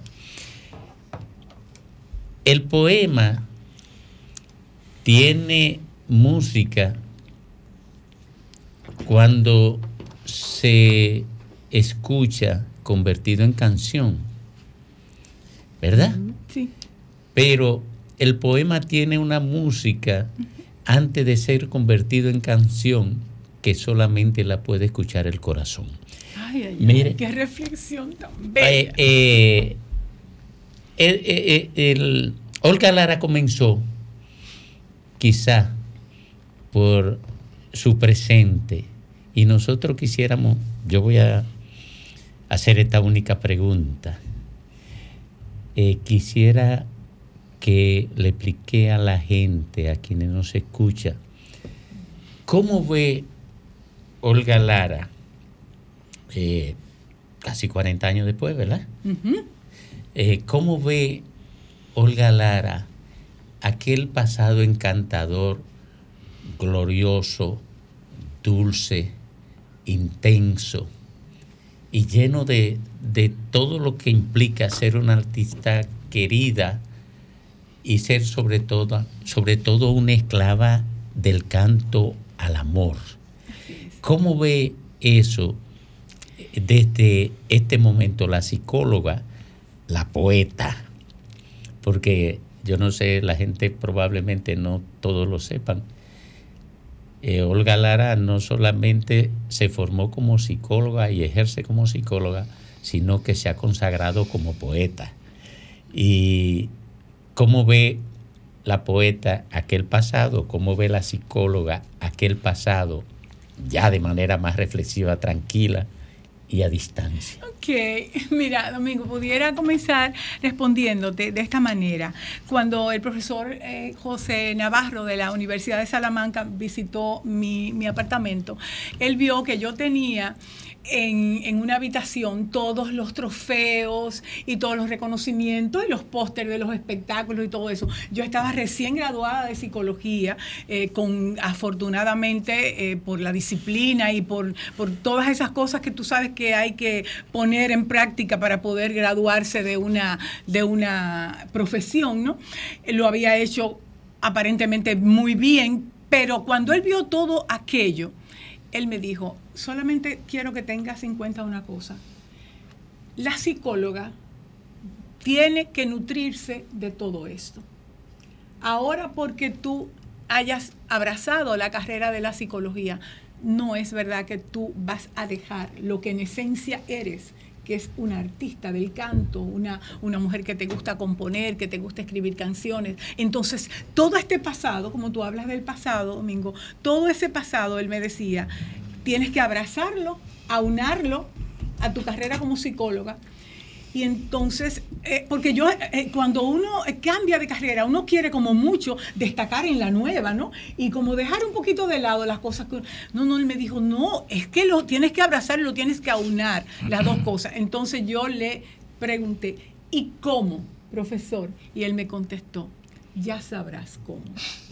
Olga. La vida te va a decir cómo. Y en estos momentos te- les puedo, me puedo pasar un largo rato contándoles cómo la música, inclusive hasta aquella, aquellos estudios que yo hice de instructora de aeróbicos, para hacer coreo- eh, eh, eh, ¿cómo se llama? coreografías y todo eso, me han servido en mi labor con las niñas de los hogares.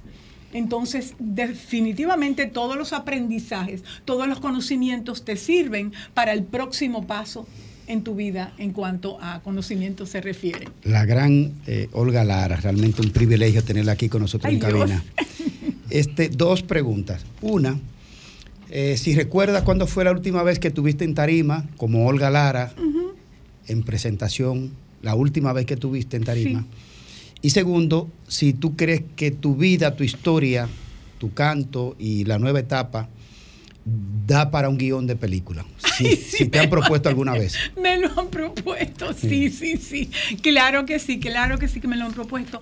Y, pero no solamente mi vida, por Dios, la vida de cada uno de los que estamos aquí. Da para, no para una película, para varias películas. Es, es fafa, ¿verdad? Sí, para varias películas. Definitivamente las vivencias de todos nosotros, eh, plasmadas en los poemas que, que yo he estado escribiendo durante estos años, no hay que ser ni, ni famoso ni tener como, como esa, esos aplausos y esos seguidores para saber que hay vidas que deben ser llevadas a la pantalla. Y realmente sí, a- a- me han propuesto ese tipo de cosas, pero yo voy ya en estos tiempos a mi, a mi ritmo. A mi ritmo, Ivonne. Como, ¿Y, y la como- última vez que estuviste en tarima? la fue? última vez, la última vez de manera formal, Así formal. fue en el Teatro Nacional cuando hice Cristal, celebré mis 15 años en el arte y entonces ahí pusimos en escena ¿Y qué tiempo fue ese eso? espectáculo. ¿Qué, ¿Qué tiempo hace de eso? ¿Qué- to- todos los años del mundo, o porque eso fue en el 95, Ay, calcula eh, del 95. fue- acá, ¿cuántos años van? Del 90. ¿Cuántos? 28. 28, casi 30. 28, 28 años y, y- y los ochenteros como yo que disfrutamos de Olga Lara eh, increíblemente. Yo soy ochentera y desde de esa generación. Y, y orgullo lo tienes. Pero muy orgulloso. Pues, así es. Yo digo, qué pena de los que no. De los que no. Qué pena. Qué, Grimer, Grimer. qué pena de los, qué pena de los que no No fueron. te, no te metas con esa fiera. De que no fueron Es una ochenteros. fiera, yo la estaba elogiando fuera de, de- de aquí del estudio. Sí, Bueno, y, y aunque no se debe mantener esa conexión con lo que fue esa Olga Lara de los años 80 y cómo llenó a toda una a toda una generación y el avance entonces que se dio y ese redescubrimiento que ahora se retoma después de haber eh, entrado en el mundo de la de la de la psicología y demás, ¿no? Ese proceso, Olga, ese proceso de encontrar, de, de avanzar hasta aquí, ok, dejo esto o lo pongo en pausa, ¿no? Y entonces avanzo. Ese proceso fue, fue complicado, No, fue no, difícil. no, se dio de una manera muy natural y todo fluyó maravillosamente bien, porque nunca sentí que me había alejado totalmente.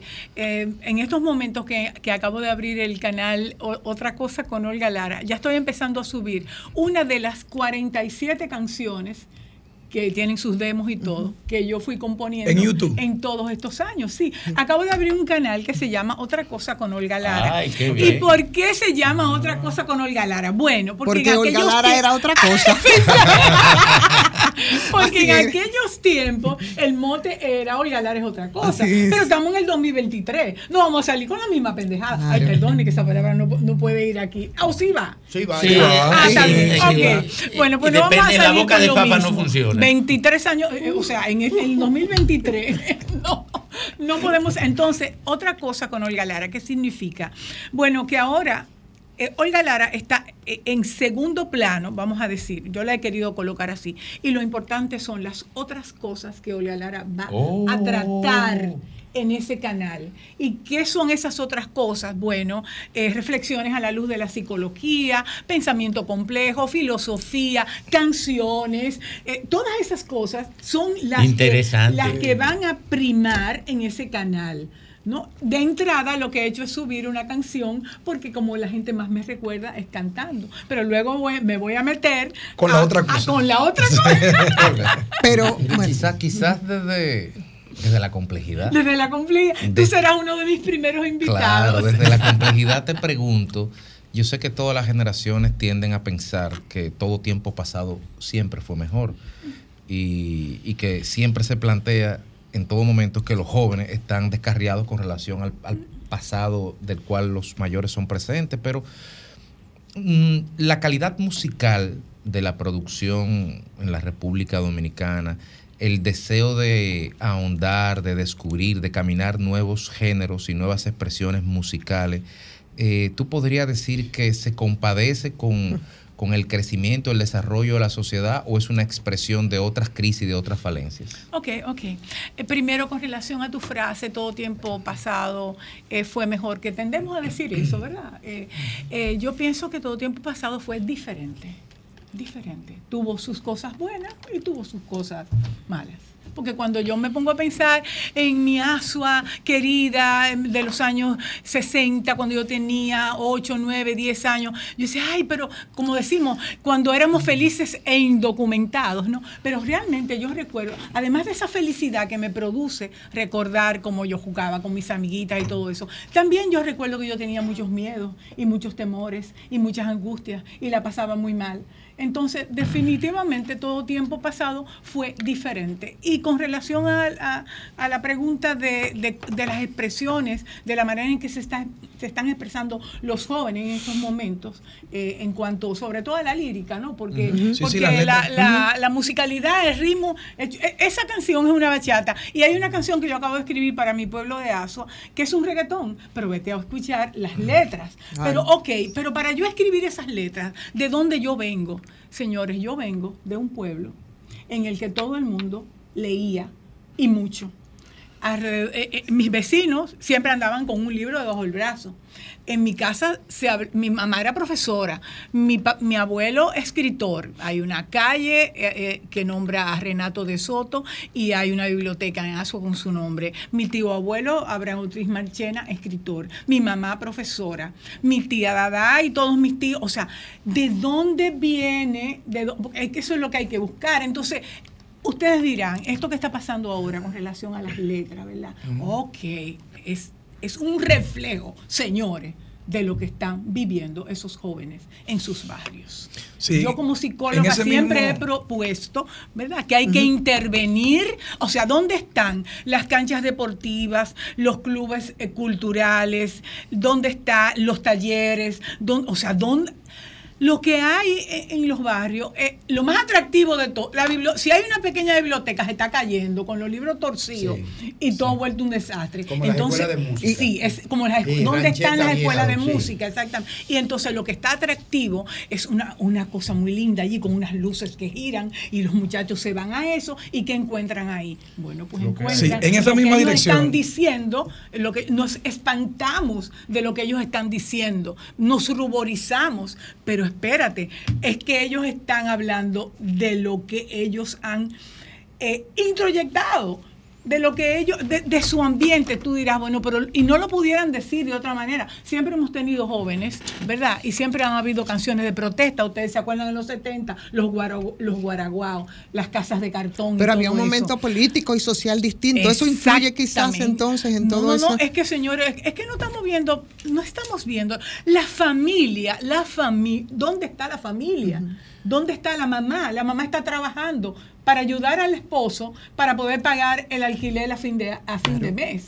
¿Entiendes? Entonces, si la familia, es que, es que hay que buscar el origen, no veamos, no veamos la- los síntomas. Vamos a ver de dónde sale eso. Yo no estoy diciendo que, es- que sea exactamente, pero hay una Entonces, en- entonces podríamos decir que ha pasado de moda, como dice la canción, aquel que, que regala rosas, que da serenata. No. Pasó de moda ya el bolero, No, pasó claro de moda que no. eh, eh, eh, la balada. No, claro es sustituida simplemente por la música urbana. No, mira, yo eh, escuchaba a Pavel Núñez en estos días, mi admiración y cariño para él, y él decía en una entrevista que, que, que Shakira, a la hora de, de- de hablar y de, y de, y de, qué sé yo, eh, eh, meterse en su mundo de tristeza y de duelo que ella está viviendo ahora por, por la separación, ella no va a buscar un reggaetón de eso que dicen ahí, pégala de la pared, dale duro y no sé qué yo cuándo, ella se va a ir a- a acompañarse de canciones como esas que tú acabas de decir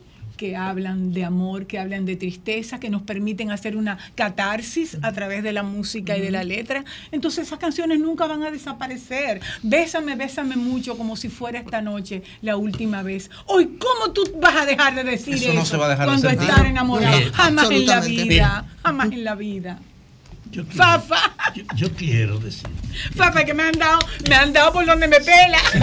escuchando, en el fondo hay una tendencia en la subjetividad de los sentimientos Claro. Y en ese sentido hay otro de la racionalidad.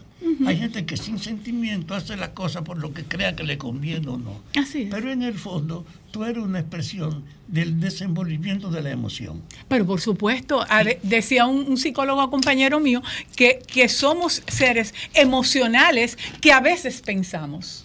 Así somos es. seres emocionales que a veces pensamos. Lo que pasa es que predomina el sentimiento. Claro, por la claro, razón. Y en ese orden yo te pregunto, ahora, yo soy un fanático de decir que el pasado no tiene arreglo, No. que el desafío siempre es la actualidad. Así es. Pero por los sentimientos, la herencia del pasado es decisiva para tú mantenerte en esa línea o no. Ujú. Tú eres una obra del sentimiento Sí, así es. y predomina como, Ay, un- qué belleza. como una obra del sentimiento. Y yo te digo, ahora en este momento, mira con qué tú vienes aquí, con un poema para decirnos a nosotros cómo tú tratas tu memoria.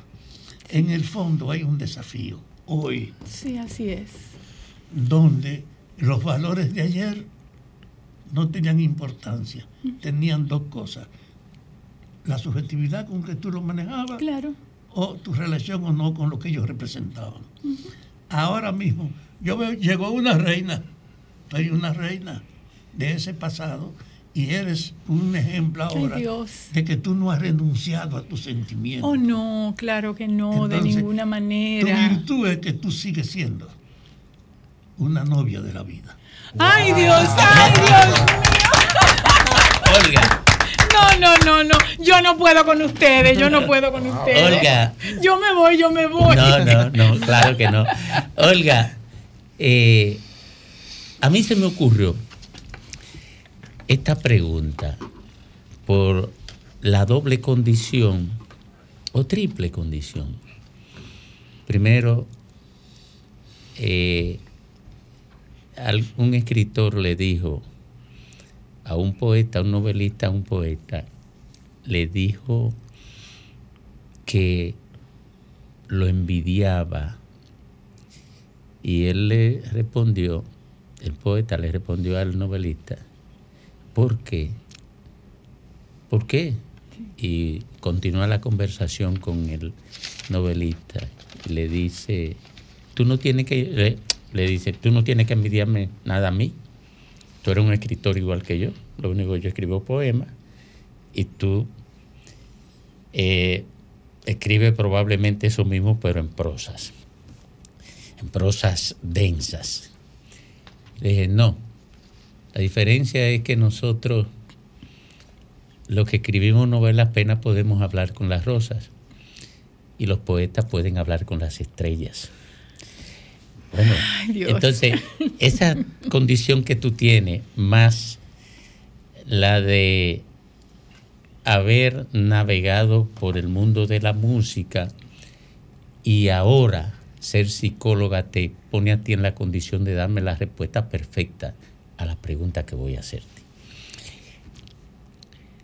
¿Por qué un joven que gusta de la llamada música urbana o una joven cuando tiene una frustración amorosa o el joven se refugia en un en una lírica, en un discurso de desahogo, de frustración y hasta de violencia. Y una persona que tenga contacto con la música tradicional, como la que, a la que hacía referencia Fafa y, y Ivonne, e Ivonne, se refugia en la melancolía. ¿Por qué se da es- se dan esas dos respuestas tan diferentes. Una en la violencia verbal, eh, como desahogo, y la otra en la melancolía.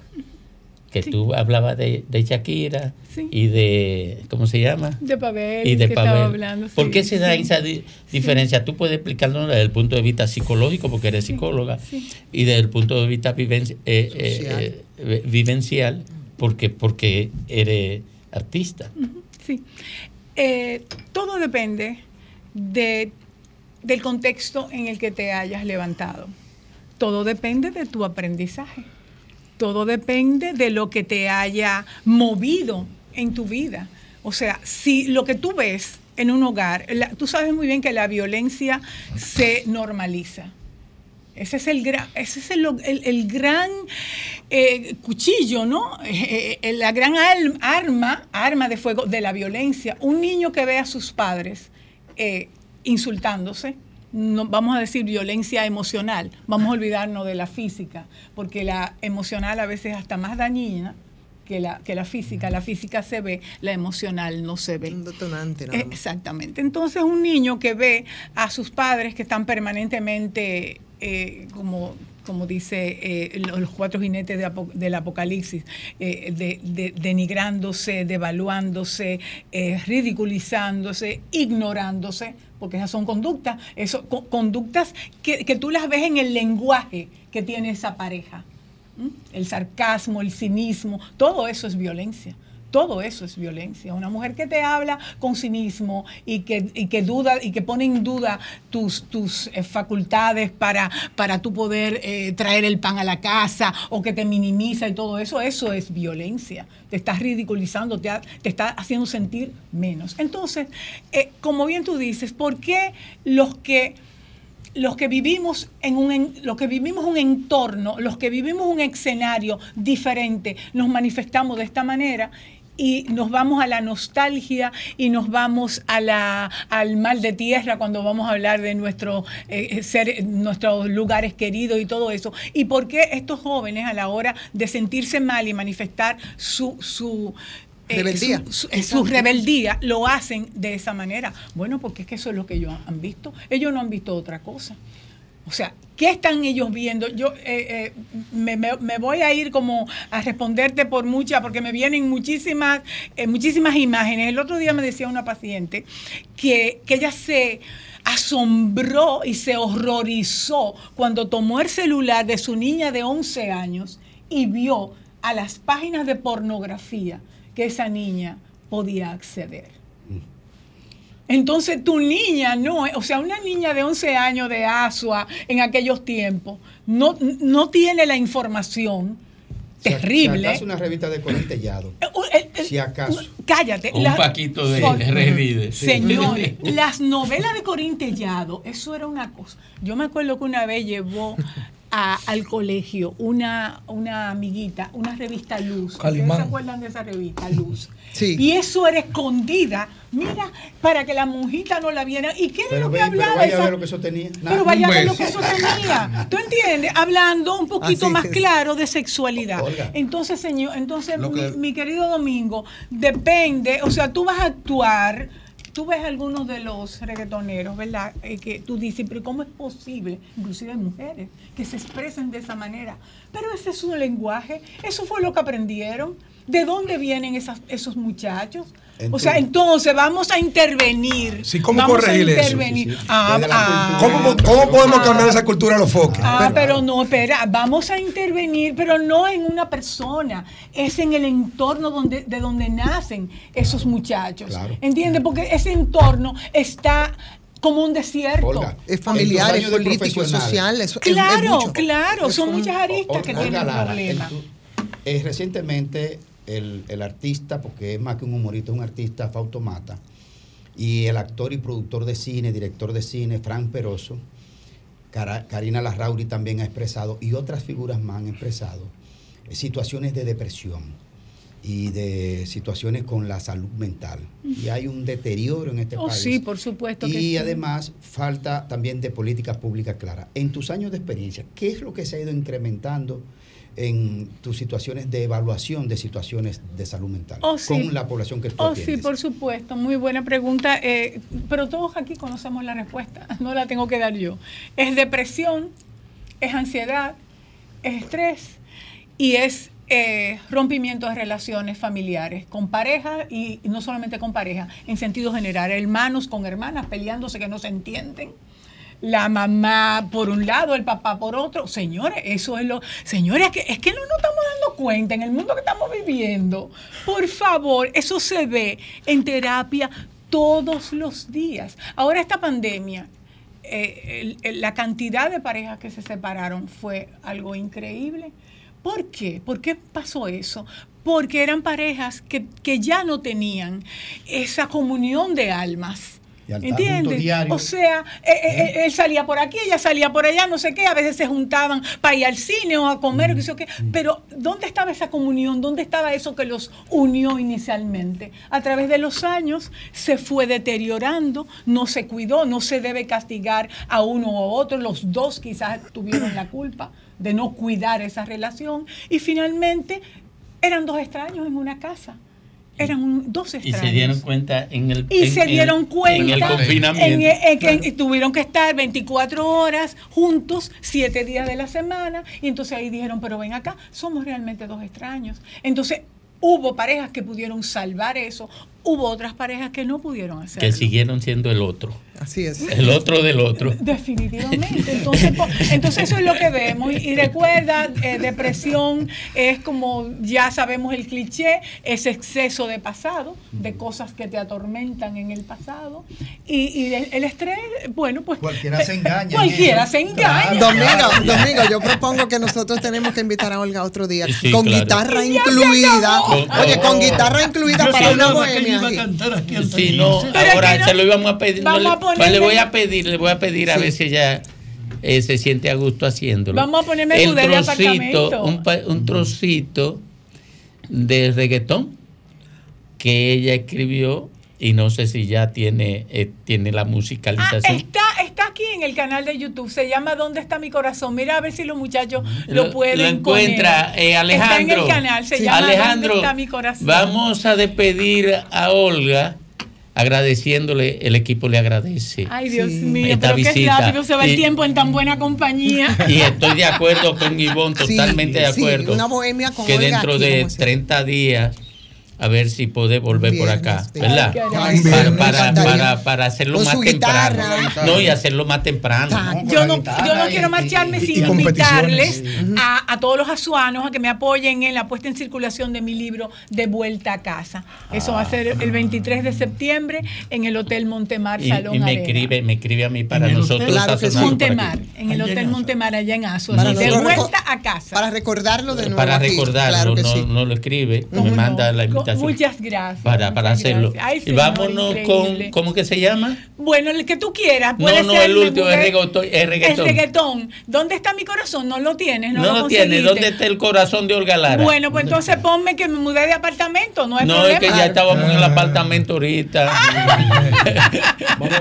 Eh, el corazón no está. no, pues entonces tarareanos luchín. Ah, no, pero así no se vale porque No el vale. reggaetón necesita mucho ritmo. Es verdad. ¿Tú me entiendes? Y hay que ponerse Oye, en pose. Lo que pasa es que yo soy analfabeto en eso de música. No te tires, no te Sí, tires. sí. Ay, Eh, no lo conseguimos, Alejandro. Ah, No, no lo conseguimos. No importa. No, mira, importa. ya Nieves me escribió y me dice que tú estás boicoteando la entrevista. Ay. Oye, debe- debes saberlo, Antonio Espallá. Un que tú estás abrazo para boicoteando la entrevista. Nieves, ¿Por qué, que- por qué que. Olga te cae mal? Ay, no. Vamos, No. señor. Ah, no. Vamos No. con el que empezamos Ah, entonces. bueno. Pues vámonos para el otro apartamento. Que es cantar más barato. apartamento, claro que sí. Súbelo para cantar un pedacito aquí, ¿ah? Lamento tu insensatez, tu ingenuidad no es menos. Vete por donde viniste, porque hace tiempo que yo me mudé de apartamento. Mi dirección no es la misma en esa que tú tenías. Debe vivir alguien más.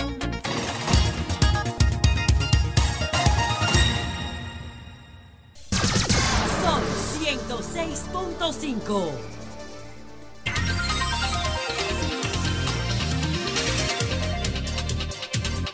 Dieciocho minutos completan las 5 de la tarde. Eh, tengo la información de que un hijo del exdirector de INAPA, el ingeniero Alberto Orguín, se suicidó. Eh, ¿Es verdad, Lea? Ah, bueno, Lea ya tiene la información, me lo confirma. Lamentable esto. Es una pena. Nos vamos con el doctor Federico Buenas tardes, amigos que nos ven y que nos escuchan.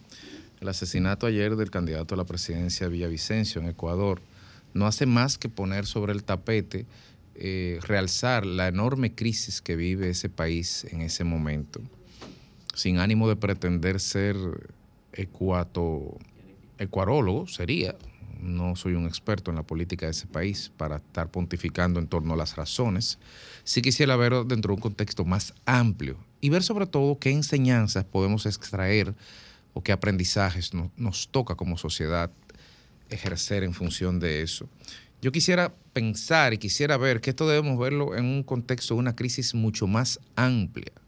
La crisis que del Ecuador, de la cual una de las expresiones de esa crisis fue ayer el asesinato de uno de sus candidatos presidenciales en la lista corta, de una manera brutal, violentísima y visiblemente desafiante, pasa sus restos, como dicen la expresión, pero sobre todo con consuelo a sus familiares. Pero debemos verlo dentro del contexto de una crisis más amplia, que es la crisis de la democracia en la región.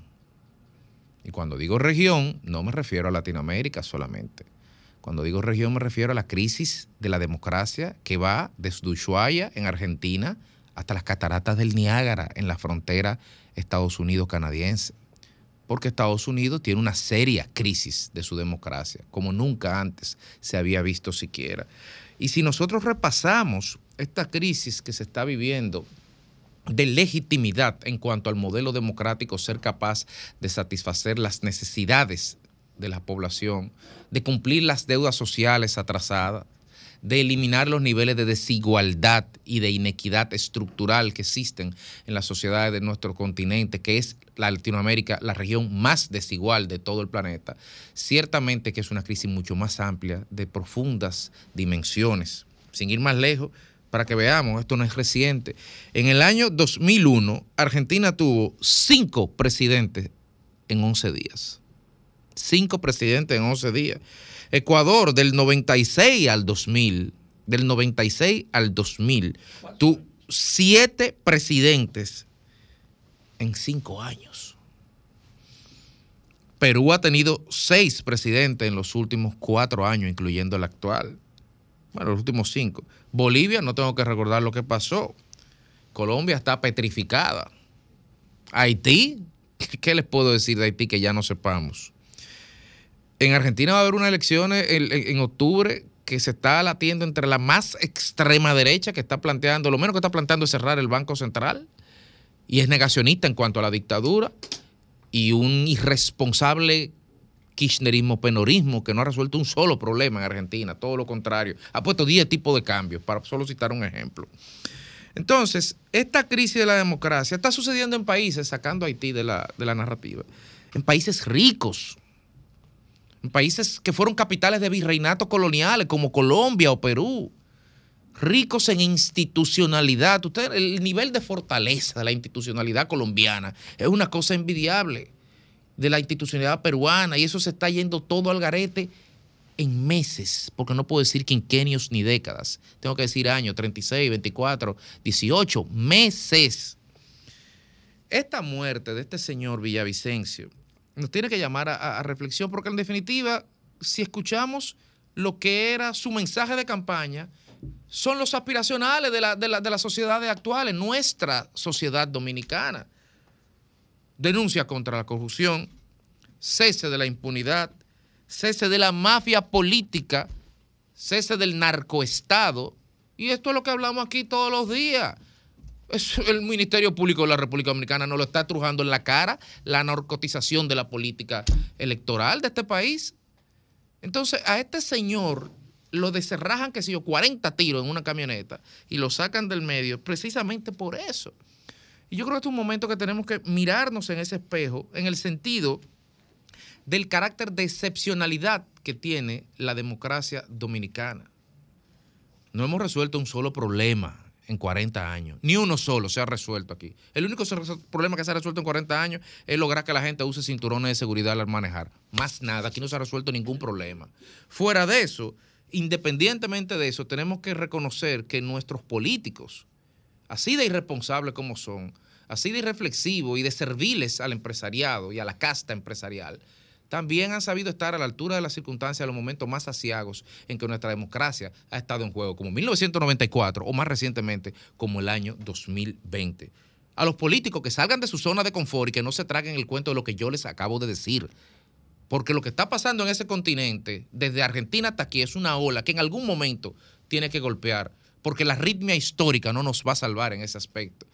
Y a nosotros, como ciudadanos, que no dejemos de exigir en ningún momento, claro que no, pero también en el análisis comparado a esta realidad, que sepamos valorar y respetar lo que tenemos y que los apoyemos sobre todo, porque con los políticos que tenemos es que podemos construir una mejor sociedad, con nada más.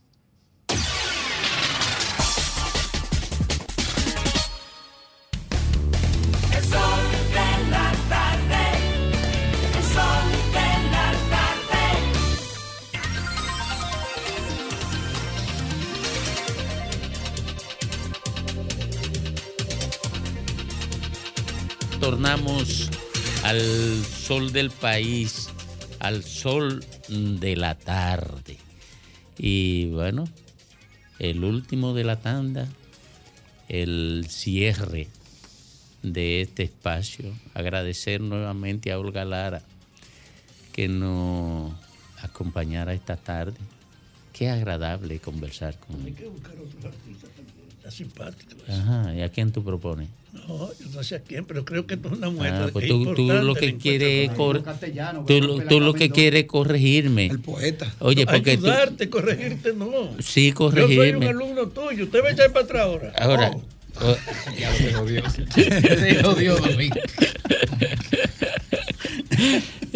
Eh, Fafa perdió la vergüenza. perdió la vergüenza. Vámonos con Félix Lajara. Muchísimas gracias, Domingo. Saludar a todos los miembros, a todos los miembros de este importante espacio televisivo, radial, porque ahora se conjuga todo.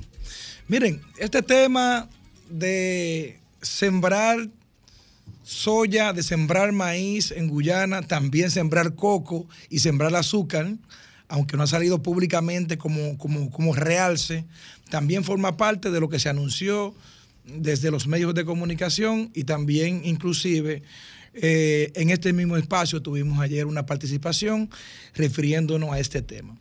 Yo creo que esto es un tema muy importante y por su dada importancia debemos realizar muchas preguntas que el pueblo también se hace y también se hace la oposición, porque lógicamente la oposición, su trabajo es oponerse a lo que entiende que no es correcto, independientemente de quién lo haga o de cómo lo haga. Y eso es lo que soporta la democracia, el contrapeso opositor. Si decimos que vamos a sembrar maíz en Guyana, porque lógicamente no tenemos espacio en la República Dominicana, debería de ser la premisa de la cual se parte. Yo voy a sembrar en otro país porque yo no tengo espacio para sembrar en el mío. Pero en el día de hoy, el secretario de Agricultura de- del PLD, Adriano Sánchez Roa, de un programa de televisión muy importante, dice que tenemos 8.1 8.1 millones de tareas subutilizadas para sembrar maíz. Entonces, como que aquí podría haber una contradicción. Si vamos a contratar terrenos fuera, se supone que se supone que debe de ser porque todo el terreno disponible que tenemos en la República Dominicana para producir que produciría maíz, que produciría también empleos, que produciría una cadena de valor, que muchas personas se insertarían en el plano laboral y gana el distribuidor, gana el que produce, gana el que vende, el que vende el arroz al que está comprando, el que está trabajando ahí mismo.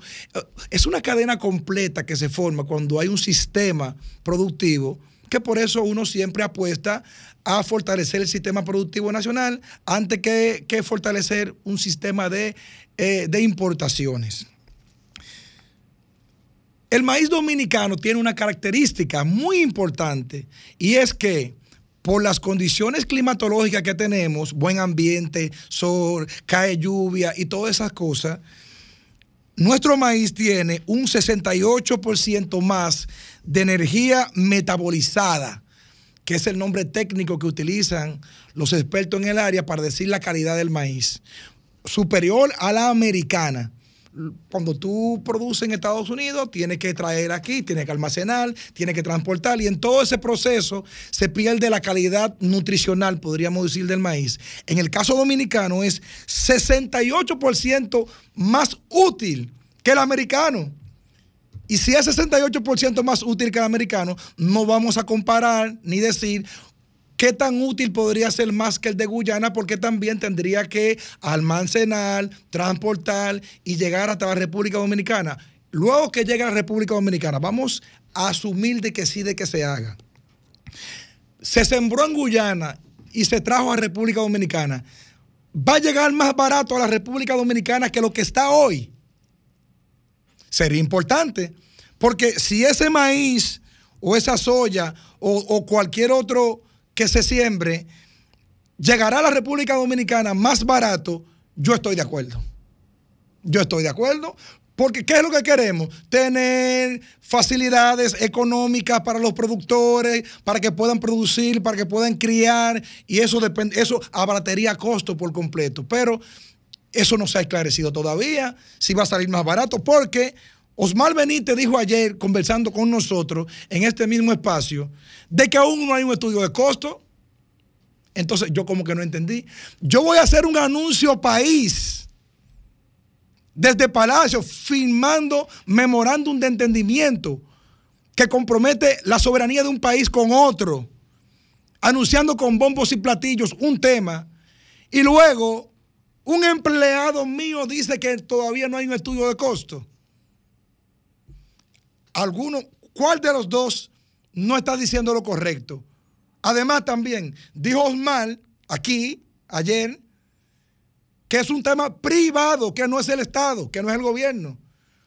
Pero pero el anuncio que se hizo desde el gobierno es que sí, es que es el gobierno. Entonces, ¿quién está mintiendo? ¿Quién está negociando como asumió Osmar o la información que sale desde Palacio para estos fines? Hay más preguntas que respuestas. ¿Por qué tanta inquietud con este tema de, de esa posible eh, alianza, podríamos decir, ya sea pública o privada? Bueno, porque en los últimos años hemos tenido una política de importación que ha acabado con los productores dominicanos. La cebolla importada, quebrado los productores de Ocoa. Yo tengo muchos amigos en Ocoa que han quebrado. Habichuela importada, quebrado los productores de habichuela de San Juan. Y así sucesivamente. Entonces, va a reducir el costo, nos va a beneficiar en algo. 66% la importación, las importaciones agropecuarias en lo que va de gobierno. Creció 66%. Todas esas concesiones que se están dando a empresarios van en detrimento del pobre productor dominicano. Entonces, ¿vamos a seguir promoviendo las importaciones o vamos a fortalecer el sistema agropecuario, agrícola dominicano para crear fuentes de empleo y para ser realmente un país productivo? 250% las importaciones de carne también. ¿Qué pequeño productor que lo que tiene es un matadero en un sector, en una provincia, puede competir con un importador de este tipo? Grandes, gigantes. No se puede. No se puede. Con todo esto dicho, yo creo que hay más preguntas que respuestas.